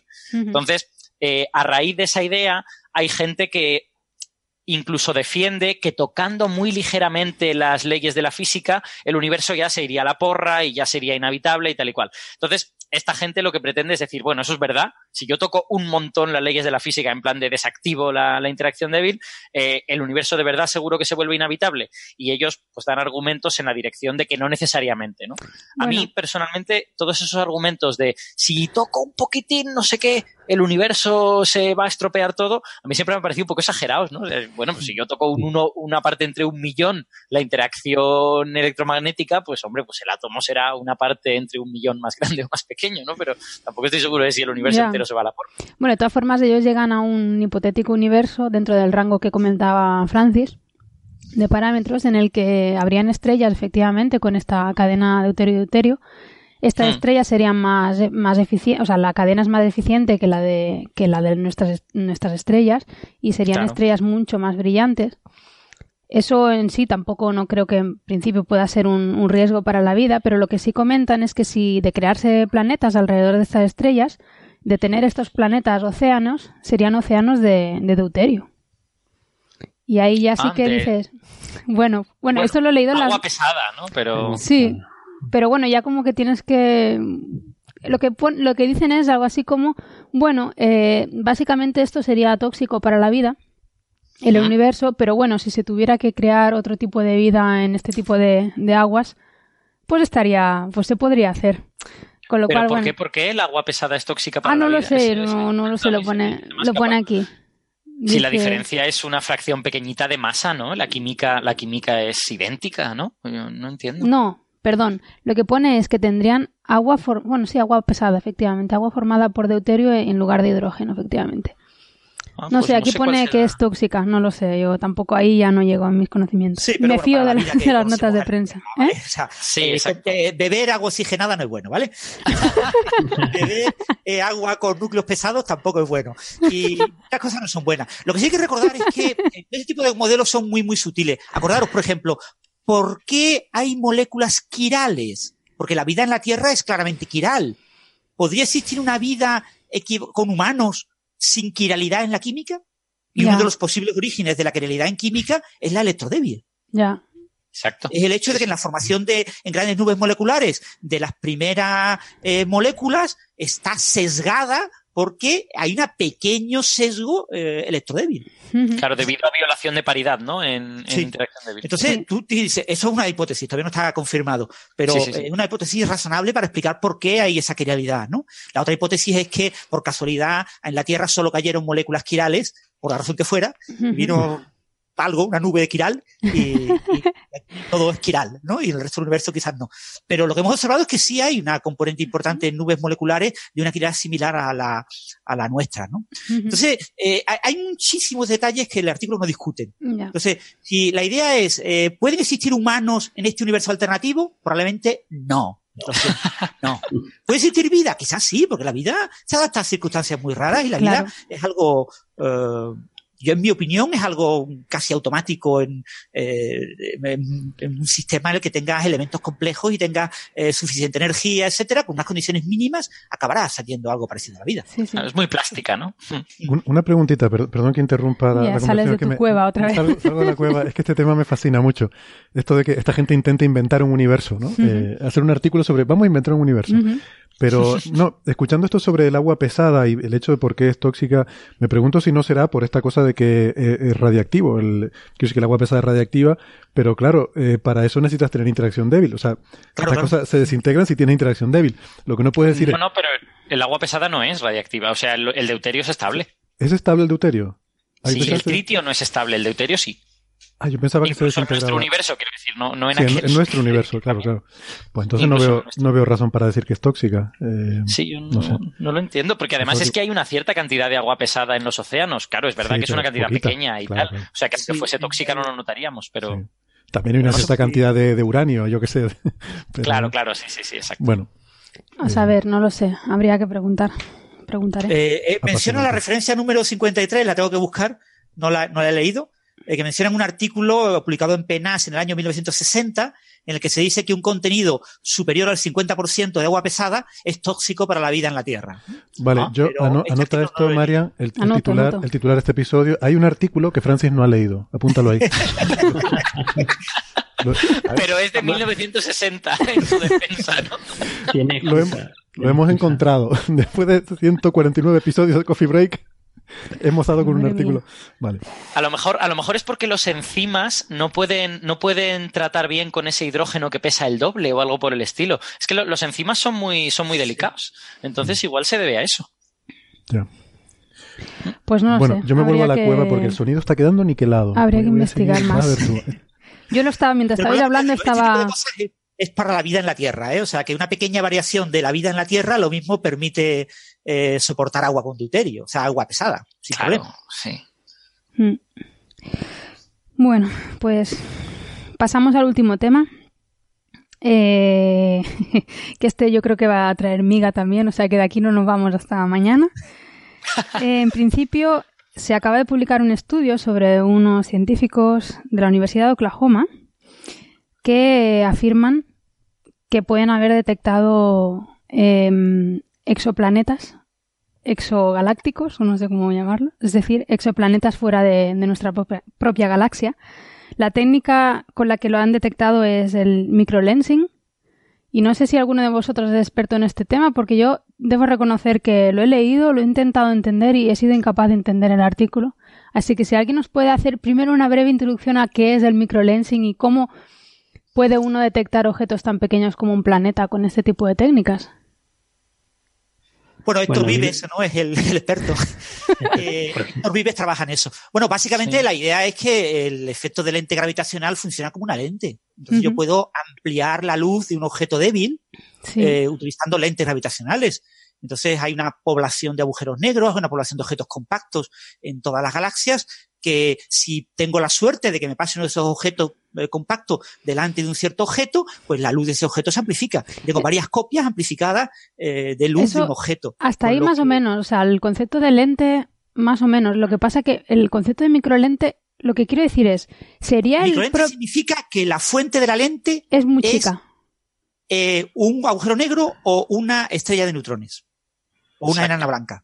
O sea, es una cosa... es un objeto más pequeño que una galaxia, digamos. Exactamente. eh, Exacta, Que o sea, objeto- simplemente se refiere digamos, al, objeto al tamaño. estelar. Vale, Es Objeto es- estelar o de masa Estelar. estelar. Exacto. vale. O sea, ese es el punto, que un objeto tan chiquitito, por así decirlo, se te pasa por delante del objeto que tú quieres estudiar, vale. Y entonces no te produce estos anillos tan bonitos que producen las lentes, sino que a lo mejor lo que hace es aumentar y disminuir el brillo, ¿no? Sí, produce como una especie de pico, ¿no? O sea, eh, hay, como una especie de titilación en el, de en el brillo. titilación, exactamente. Sería, entiendo que lo que hace es un anillo muy chiquitito también, ¿no? En el fondo. Sí, Y añadiría se cierta no se intensidad. claro. Es más fácil verlo Pero- con objetos con lentes más grandes, pero sí. Mm, Pero Vale. no se nota, como es muy pequeño ese anillo, no se llega a resolver. Vale. Dejadme que, que- que- que salte, eh, porque estamos hablando de lo de los exoplanetas en otra galaxia y este, te- te- eh, la técnica de microlente gravi- gravitatoria. Y lo primero que quizá habría que enfatizar es que conocemos dos técnicas muy famosas para buscar esos planetas. El método de los tránsitos, tránsitos que es cuando la estre- un planeta pasa delante del disco de la estrella, hay un poquito el brillo, que es lo que, por ejemplo, Sí. se hace con la estrella de Tabi. ¿Cómo se descubrió? ¿Qué Con estre- Kepler. ¿La estrella de qué, perdón? No, no sé, una estrella que alguien, alguien eh, le tiene cierto interés y hacen campaña de observación No sé. y hace cosas no, raras. no me suena. Es KIC, no sé qué, un montón de números. No sé, no sé, una cosa, una, una cosa rara que alguien hace. Ese es uno de los métodos y el otro método es el de la velocidad radial. Ah, se refiere, perdona, la de la megaestructura alienígena. Ah, vale. Ah, sí, vale, bueno. El método de los tránsitos y el método de la velocidad radial, que es, por ejemplo, con el que se que usan mucho instrumentos de, de- de eso, eh, para, como HARPS, que es el que directamente mirando las pequeñas líneas espectrales con mucha resolución, puedes tener incluso resoluciones de un metro por segundo o menos para ver que hay un pequeño bamboleo Sí. en cómo se mueve la estrella y así sabes que hay un planeta ahí. Pero hay más técnicas, Mm, hay más técnicas, y una de ellas es la de las microlentes gravitatorias. Sí. Y no sé si sabéis, pero se han detectado ya 53 planetas con este, 53 exoplanetas en nuestra galaxia gracias a esta técnica. Sí. Ostras. Lo que pasa es la única técnica que permite observar o detectar planetas lejanos, muy, muy, muy lejanos. Porque lo que hace es ese truco. O sea, lo que hace es que tú estás observando un campo, estás observando un campo que no estás observando, y de repente una de, las, una de las estrellas tiene una pequeña variación de brillo, Sí. y esa pequeña variación de brillo es porque delante está pasando un pequeño objeto, que normalmente puede ser una estrella, y esa estrella está siendo de microlente gravitatoria. Entonces puedes tener un pico por, por el efecto de microlente gravitatoria. Pero si además esa estrella que está pasando delante, que tú no ves, que tú no ves, tiene un planeta, te hace un pico secundario muy corto que se detecta muy bien en las condiciones buenas, que es como se han, se han encontrado estos 53 exoplanetas. O sea, de hecho, muchos de estos exoplanetas eh, se saben, saben dónde, dónde, dónde están, no sé por dónde están, pero no se saben de qué estrellas son porque no se ha visto, no se sabe, no se ve bien la estrella por estas historias, ¿no? Em, porque es más pequeña de lo que se puede llegar a ver. Simplemente pasa, pasa delante de una estrella que está al fondo. Y es como tú ves ese, cambio, ese brillo. Pues exactamente con una técnica muy similar es como lo que se, ha hecho para observar un, objeto muy lejano, un quasar en este, en este caso. Entonces se ha observado cómo la luz del quasar, por efecto de lente gravitatoria, no microlente gravitatoria, pues se cambia porque ha pasado, porque está eh, un cúmulo está pasando delante, o sea, está eh, aumentado, distorsionado por una galaxia o un cúmulo de galaxias que hay delante. Entonces, con eso se pueden hacer, con, la forma en la que te llega la luz, y esto es lo que te cuenta este artículo, lo que te intenta es eh, modelar, sabiendo cuántas estrellas hay y cuántos objetos hay de distinta masa, eh, cómo sería ese patrón que observa de, microlente, de lente gravitatoria, de microlente, de lente gravitatoria. Y ellos, en estos modelos, si no consideran mm, objetos subestelares, pues no son capaces de reproducir eso. No son capaces de reproducir esa observación. De ahí, usando estos modelos y aplicando este tipo de modelos, ellos dicen que necesitan cierto tipo de cantidad de planetas entre masa entre la Luna y Júpiter o algo así, uh -huh. no recuerdo el número, eh, que eh, hay en, en, ese objeto, en esa galaxia. Pero claro, a mí me, me, llamó muchísimo la atención cuando vi la noticia también en redes sociales. Han descubierto ese planeta en otra galaxia. ¿Cómo? Pero claro. ¿Cómo? Yo quería que me dijeran, ah, vale, pues quizá han encontrado uno por lente gravitatoria precisamente en las nubes de sí. Magallanes o algo así, en una galaxia cercana. No, no, no, en una galaxia, un quasar. ¿Cómo? y es claro, ¿eh? Eh, aquí un poco de nuevo con el, el truco y cómo mencionar y cómo hablar de las cosas y cómo hay que darle publicidad a las cosas, ¿no? Que, ¿verdad? No hemos encontrado nada. o sea, es un, modelo, es un modelo y si el modelo es correcto, predice que en ese tipo de objeto, por este tipo de observación, deberían haber este número, que no me acuerdo qué, eran, de qué número era, pero de, es que no me acuerdo qué número eran era. como 2.000 planetas por estrella. Como, es una cosa así. Mm. No, 2.000, 2.000 planetas por estrella me parece mucho. No, sí, sí, 2.000 planetas por estrella en secuencia principal. En ese ¿Sí? rango de masas, sí. ¿En ese rango, en ese rango de masa? Bueno. De la Luna hasta. Sí. Sí, una, una, Ángel, una pregunta. Los planetas, esto, bueno, supuestos planetas y tal, no estarían en el cuásar, sino que estarían en la galaxia que hay en primer plano y que es la que está haciendo la lente gravitatoria, ¿no? Eso es lo que, eso es lo que debería ser. Em, sí, sí, sí, eso debería, eso debería ser así. Vale, vale. Es que incluso se ha dicho que los planetas estaban en el cuásar. Yo lo he leído en algún, titular. Sí, es que además hay otra cosa peculiar, porque es que eh, en los modelos estos consideran solamente planetas sueltos. Planetas que no están tipo sistema solar, orbitando alguna estrella. ¿Cuál es la diferencia? Yo es que eso sí que no lo entiendo. O sea, ¿cuál es la diferencia entre un planeta suelto y uno que está orbitando? Un planeta suelto es que está por ahí. Se supone que hay muchos por ahí dando vueltas por la galaxia. Han sido expulsados de, su sistema planetario están por ahí dando vueltas. O se han formado directamente en, un, de una nube de formación estelar, en una nebulosa, y bueno, pues por lo que sea, no han terminado quedándose dentro. Sí, pero qué decirte, a la hora, a la hora de hacer de lente, que no entiendo cuál es, que, en qué puede influir la configuración de, por dónde están los planetas. Pero bueno, yo tampoco. Son, cosas, son cosas de los, son cosas de los modelos. Son cosas de que ellos ponen, pues, un, ya te digo, eh, rangos de masa, dicen, de este, eh, tantas estrellas de masa solar, tantas estrellas de masa masiva, de, rango masivo, tantas estrellas de baja masa, tantas estrellas, digamos, enanas marrones, supongo que habrán considerado, y tantas estrellas, de tantos objetos tipo planetarios. No sé por qué tienen que ser así y no pueden ser que estén sueltos. Tendrá, no, me he leído el, artículo en detalle. no, tampoco, lo, tampoco los. Simplemente dicen que, que eso, que en principio ellos no pueden. A ver, Sí, que ellos no pueden distinguir entre si los planetas están sueltos o no lo están, porque los dos modelos llegan a, la misma conclusión, pero no sé. Eh, bueno. La manera habitual de buscar materia oscura de tipo macho. ¿Vale? Eso, en eso ha trabajado Héctor Vives, ¿no? Cuando hizo el artículo este que publicó, que estuvimos hablando en Coffee Break, de los agujeros negros como materia oscura, ¿no? Y hubo una polémica esta entre eh, no ligo mucho, no ligo macho. Sí. Sí, sí. Ligo lo que. Exactamente, yo me acuerdo. Ligo lo justo, no acuerdo. Ligo lo normal, ligo lo normal. ligo lo normal. Bueno, eh, este, la, la, técnica básicamente es eso, ¿no? Es decir, yo hago un mapa de una región del cielo eh, y miro la eh, posibles excesos de brillo en ese mapa. Esos excesos de brillo son cáusticas, son excesos que yo veo, lo, hago en una especie como de representación, en una especie de Fourier, es decir, no lo veo directamente en la imagen, con lo que veo una serie de eh, patrones que asocio a incrementos estadísticos en la luminosidad. Entonces eso me da eh, efectos estadísticos, o sea, yo no localizo un lugar, una fuente de la magnificación, sino que yo observo en mi imagen eh, procesada eh, una serie de características que indican que hay una serie de objetos que están magnificados en luz. Entonces yo lo que hago es una distribución estadística. Digo, estadísticamente en esa región hay del orden de no sé cuántos machos, no sé cuántos objetos compactos que tienen masas pequeñas, masas entre la Luna y Júpiter, eh, y que me han amplificado localmente la luz en ese, en esa imagen de mapa.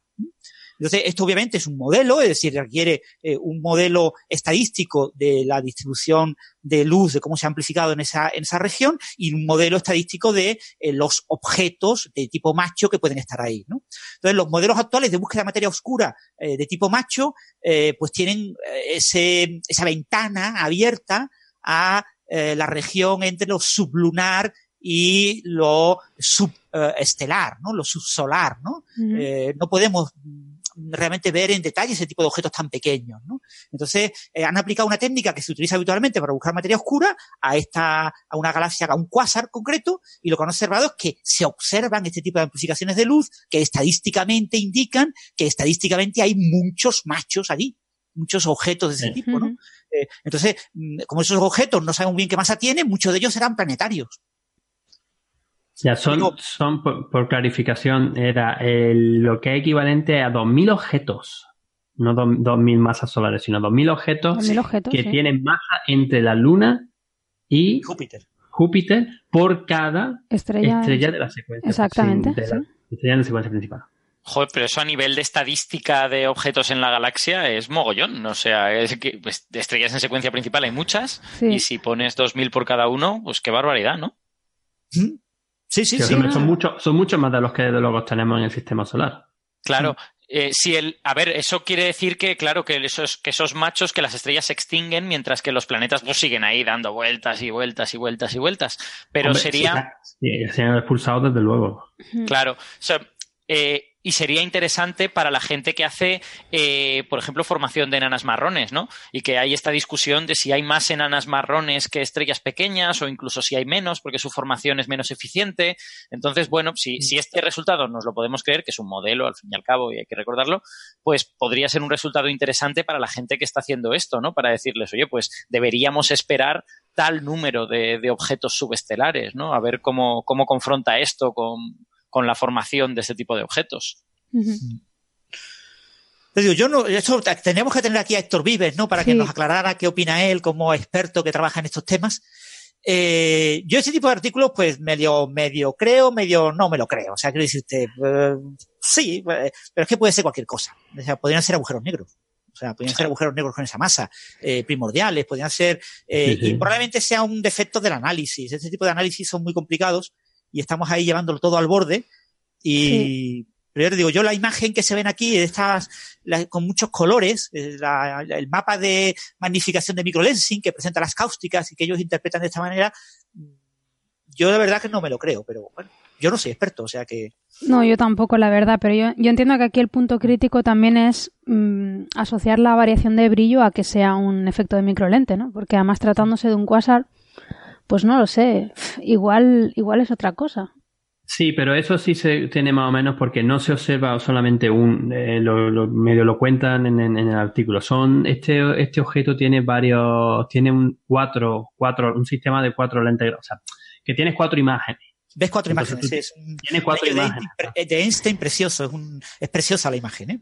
Entonces, entonces, claro, lo que, lo que se sabe que está pasando, o sea, se- se- se- está bastante bien comprobado de que tal. Y de hecho, la masa del agujero negro central se mide bastante bien gracias a- al sistema de microlentes gravitatoria. Esto también, o sea, del- perdón, sistema de lente gravitatoria, que te lo, también te lo, te lo cuenta en el artículo. Estaba mirándolo en particular para comprobar la pregunta que me ha dicho, que, que- que ha hecho antes Alberto con respecto a de que es que no queda claro en el artículo de que, es- que, que es de, de algo que está delante, no del quasar. Porque en verdad el quasar lo único que estás viendo es las imágenes repetidas estas, como digo, el cuatro sistemas, pero es la parte central, central, alrededor del super agujero negro, del agujero negro supermasivo. Sí. Claro. Eso lo dice bien- bien en el artículo. O sea, no, pero no, no encuentro en ningún momento que te, que diría claramente que eso es de una de las galaxias o de un o de una de los cúmulos o de lo que sea que está siendo de lente gravitatoria. Es que a mí ya solo el hecho de que estén hablando de planetas en un cuásar ya es interesante, porque un la cuásar es un objeto muy antiguo. Que además está en la quinta leche. Claro, y que, y que encima me estén diciendo que por cada estrella de la secuencia principal en el cuásar, No, no, que no, no. estoy muy seguro de O cómo, sea, de No, cómo no, es, eh, Pone, eh, pone, cla- pone, pone que es de la galaxia, porque dice Ah, aquí... es, de la, es de la galaxia en primer plano. Sí, lo vale, pone, vale. lo Sí, sí, sí, lo pone, o sea, sí lo pone. la- Porque además hacen la... lo- Perdón. Hacen el cálculo de, de justamente eso, que ven que, mm, que el radio de- del agujero negro, el radio, el radio este de Schwarzschild, que se vería afectado por el efecto microlente de la, de la galaxia eh, que está haciendo de lente. O sea que enti- Vale. entiendo que el efecto de microlente lo haría la galaxia, con lo cual los, los planetas este- estarían en la galaxia. Vale, vale. Y que- y que- la luz del cuásar eh, filtrada por el hecho de que pasa por una galaxia que hace del microlente. Hmm. Pero tenemos cuatro imágenes de esa gala, de, de, de ese cuásar, pero las imágenes de esas, de esas cuatro imágenes no son exactamente idénticas porque dependen de, digamos, de la parte de la galaxia que esté eh, haciendo más efecto de lente. Sí. Y entonces eh, eso es lo que estamos viendo en una especie de espectro, que es lo que llaman aquí eh, mapa de, de magnificación, ¿no? Mapa de amplificación de la luz, que es donde ven las cáusticas. Pero te digo, yo el mapa este no lo entiendo muy bien, eh, no lo tengo en la cabeza como para ser capaz de explicar lo que se ve ahí. No, yo tampoco, yo tampoco lo he entendido demasiado bien. De hecho, ahora que lo, ahora que estáis mencionando, es verdad que en esta galaxia tiene también un efecto de lente gravitatoria, no solo el de microlente. Y se ve el típico anillo y se ven como tres puntos, si yo no recuerdo mal. Se ven como tres imágenes claras de la misma galaxia. Y, y es curioso porque cuando abrí la nota de prensa para ver de qué iba esto de los planetas, claro, lo que te pone es detectados eh, exoplanetas en otras galaxias. Y te ponen la imagen esa, donde tú ves un punto central y luego tres puntos rodeando ese punto. Y yo pensé, madre mía, pero si esto parecía como la típica imagen de un sistema planetario. Digo, pero ¿cómo han hecho esta foto? O sea, es que yo no, no me lo creía. Y es súper engañoso. Y luego yo pensé, claro, esto es la, el efecto lente, ¿no? Pero no sé, me, me dio mucha rabia que jugaran con esa imagen para gente no experta, porque tú lo ves y a mí me resultó la imagen de un sistema planetario. Y parecía que lo hubieran echado, que, que hubieran hecho ahí interferometría y hubieran hecho esa imagen, ¿no? Nada, bueno, una anécdota. Que, no, bueno, lo que, lo que seguro que está concluir, claro... ¿Eh? Perdón, como concluir que directamente hemos detectado esos planetas, o sea, que he encontrado esos planetas en otra galaxia. Sí. Lo que, lo que yo decía es que lo único que está claro en este caso es que la nota de prensa es terrible. O sea, es terrorífica, sí. Es, eso sin ninguna duda. Y los artículos periodísticos que han salido de ella, pues son terribles más eh, cierta cantidad adicional. He, he, usado los parámetros que te dan del corrimiento rojo de, rápidamente una de estas calculadoras cosmológicas para daros la distancia. El quasar está a 6.800 millones de años luz y la galaxia que hace de lente está a poco menos de la mitad, a 3.500 millones de años luz. Uh -huh. Joder. Está Pues sí. lejos, ¿eh? Por eso eh, todavía está muy Sí. lejos. Pues, bueno, lo que decías tú, que efectivamente las notas de prensa una vez más la han exagerado, porque de hecho el, el título del artículo es simplemente, eh, lo dice li- literalmente, es eh, probando que la técnica de microlensing eh, funciona para, podría funcionar para encontrar planetas en otras galaxias. Mm. O sea que tampoco es de- detección de, pero bueno, Exacto. Pero Eh. planetas, galaxias, ya está. ya está claro. A ver, yo como, como diría casi como conclusión o corolario de todo lo que hemos estado aquí hablando hoy, otra vez hemos metido caña a cómo se presentan las noticias científicas. Sí, Sí, le- siempre. a- y además a mí lo que más me fastidia, eh, o sea, quiero decir, eh, meterle caña a los periodistas me fastidia, porque Mm. los periodistas son la gente a las que a las que el público lee y está y está mal que las noticias estén mal enfocadas, pero que eso provenga de una nota de prensa sobrevendida es como más doloroso todavía, ¿no? Sí. Porque la nota de prensa la hacemos nosotros, ¿vale? Entre comillas, o sea, no nosotros, pero los científicos están ahí. Sí, sí, sí. Exactamente. Sí, pero yo creo que esto también lo hemos hablado otra, otra, en otras ocasiones sobre, claro, tenemos que vendernos, tenemos que causar impacto, tenemos que conseguir citas y es un camino más que cada vez se hace para, para intentar, de parte de científicos, me refiero, ¿eh? tener esa, esa visibilidad. El, el segundo autor del artículo que hemos estado hablando ahora, Eduardo Guerras, es español y de hecho ha salido entrevistado en El País, creo que hoy ¿no? Ujú. o ayer, Mm, Sí, yo no me he visto. qué día. por, por, por- Mm. por todo esto. Sí, sí. Sí, No, y de nuevo, y de nuevo con una con un titular, pues que a mí no me ha gustado nada. Un español anuncia el descubrimiento de los primeros planetas fuera de nuestra galaxia. O sea, es una mezcla entre hacer patria y de nuevo volver con que se han descubierto los planetas. En fin, es un poco una cosa un poco turbia. A mí no me ha gustado nada. Y, y debajo, a mitad de, de noticias, recuadrado, el astrofísico Ignacio Rivas dice, yo los llamaría objetos de masa planetaria, no planetas. Bueno, ahí esto también es un poco. Sí, bueno, porque pueden ser agujeros negros primordiales, como decía Francis, ¿no? Bueno. Sí, puede ser cualquier cosa. O, Puede no ser nada porque los modelos que estén usando no sean completamente Claro, correctos o, la o- o la- o las asunciones que están considerando lo- eh, no- no- hay alguna que falle o necesita alguna más. Bueno, yo, yo sigo insistiendo en que a nivel de estadística de los objetos que forman parte de una galaxia, el resultado es interesante y que si se puede Sí, seguir comprobando está bien, porque, jope, o sea, que haya del orden de 2.000 objetos subestelares por cada estrella de secuencia principal, pues es un, es un número bien grande, ¿eh? bien interesante. Sí, y, ya lo que tenemos ahí y al lado a Héctor, por ahí, ¿eh? hay que pedirle a Héctor que llame a, a Eduardo Guerras y que aparezca en Coffee Break, ¿no? Que nos lo cuente en una pequeña entrevista de media hora o así, que nos cuente de primera mano realmente qué han hecho. Sí, sí. Esto se está emitiendo en directo, ¿eh? ya no, no puede decir que no, esto está, está grabado. Está grabado. Puede decir que no guerras, ¿no? Pero No, pero sí es eso. O sea, es que al fin y al cabo es eso, to- todo está basado en un modelo. ¿Cómo sabemos que han, que han acertado en la cantidad de estrellas en secuencia principal, de la cantidad de estrellas evolucionadas? De... Sí, sí. De hecho, ahora espera, mira, se me acaba de ocurrir una pequeña, una pequeña, un pequeño o contraargumento o para, para, o crítica constructiva, espero, para, para esto. Estaba, mientras leía ahora rápidamente, mientras seguíamos la discusión un poco más los detalles, buscando los, algunos números, he encontrado que ellos, por supuesto, usan una cosa, voy a decir un nombre muy feo, ¿eh? Eh, una cosa que los que estudiamos evolución de galaxias es muy importante para los modelos, que es la función inicial de masa. Sí, eso te iba a comentar, claro.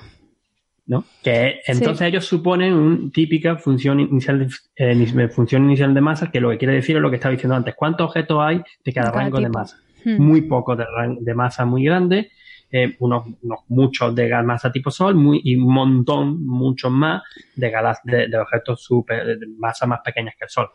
Y eso hay una universal, que llamamos la de Salpeter, que se ha estado cambiando, sobre todo la parte en baja masa, pero es muy difícil, es muy difícil de, de, de en verdad poder establecer si esto es universal o no, porque la única manera de poder estudiar esto es tú vas a tu estrella a tu, a tu campo y cuentas cuántas estrellas hay. Y eso solo podemos hacerlo en la vecindad local de nuestra galaxia incluso yéndote a una galaxia más lejana, más cercana, es complicado porque no ves las estrellas, ves las estrellas más masivas, pero las más pequeñas no. Y particularmente con los objetos de baja masa siempre ha tenido ahí un poco más de juego. Bueno, entonces se supone que es universal.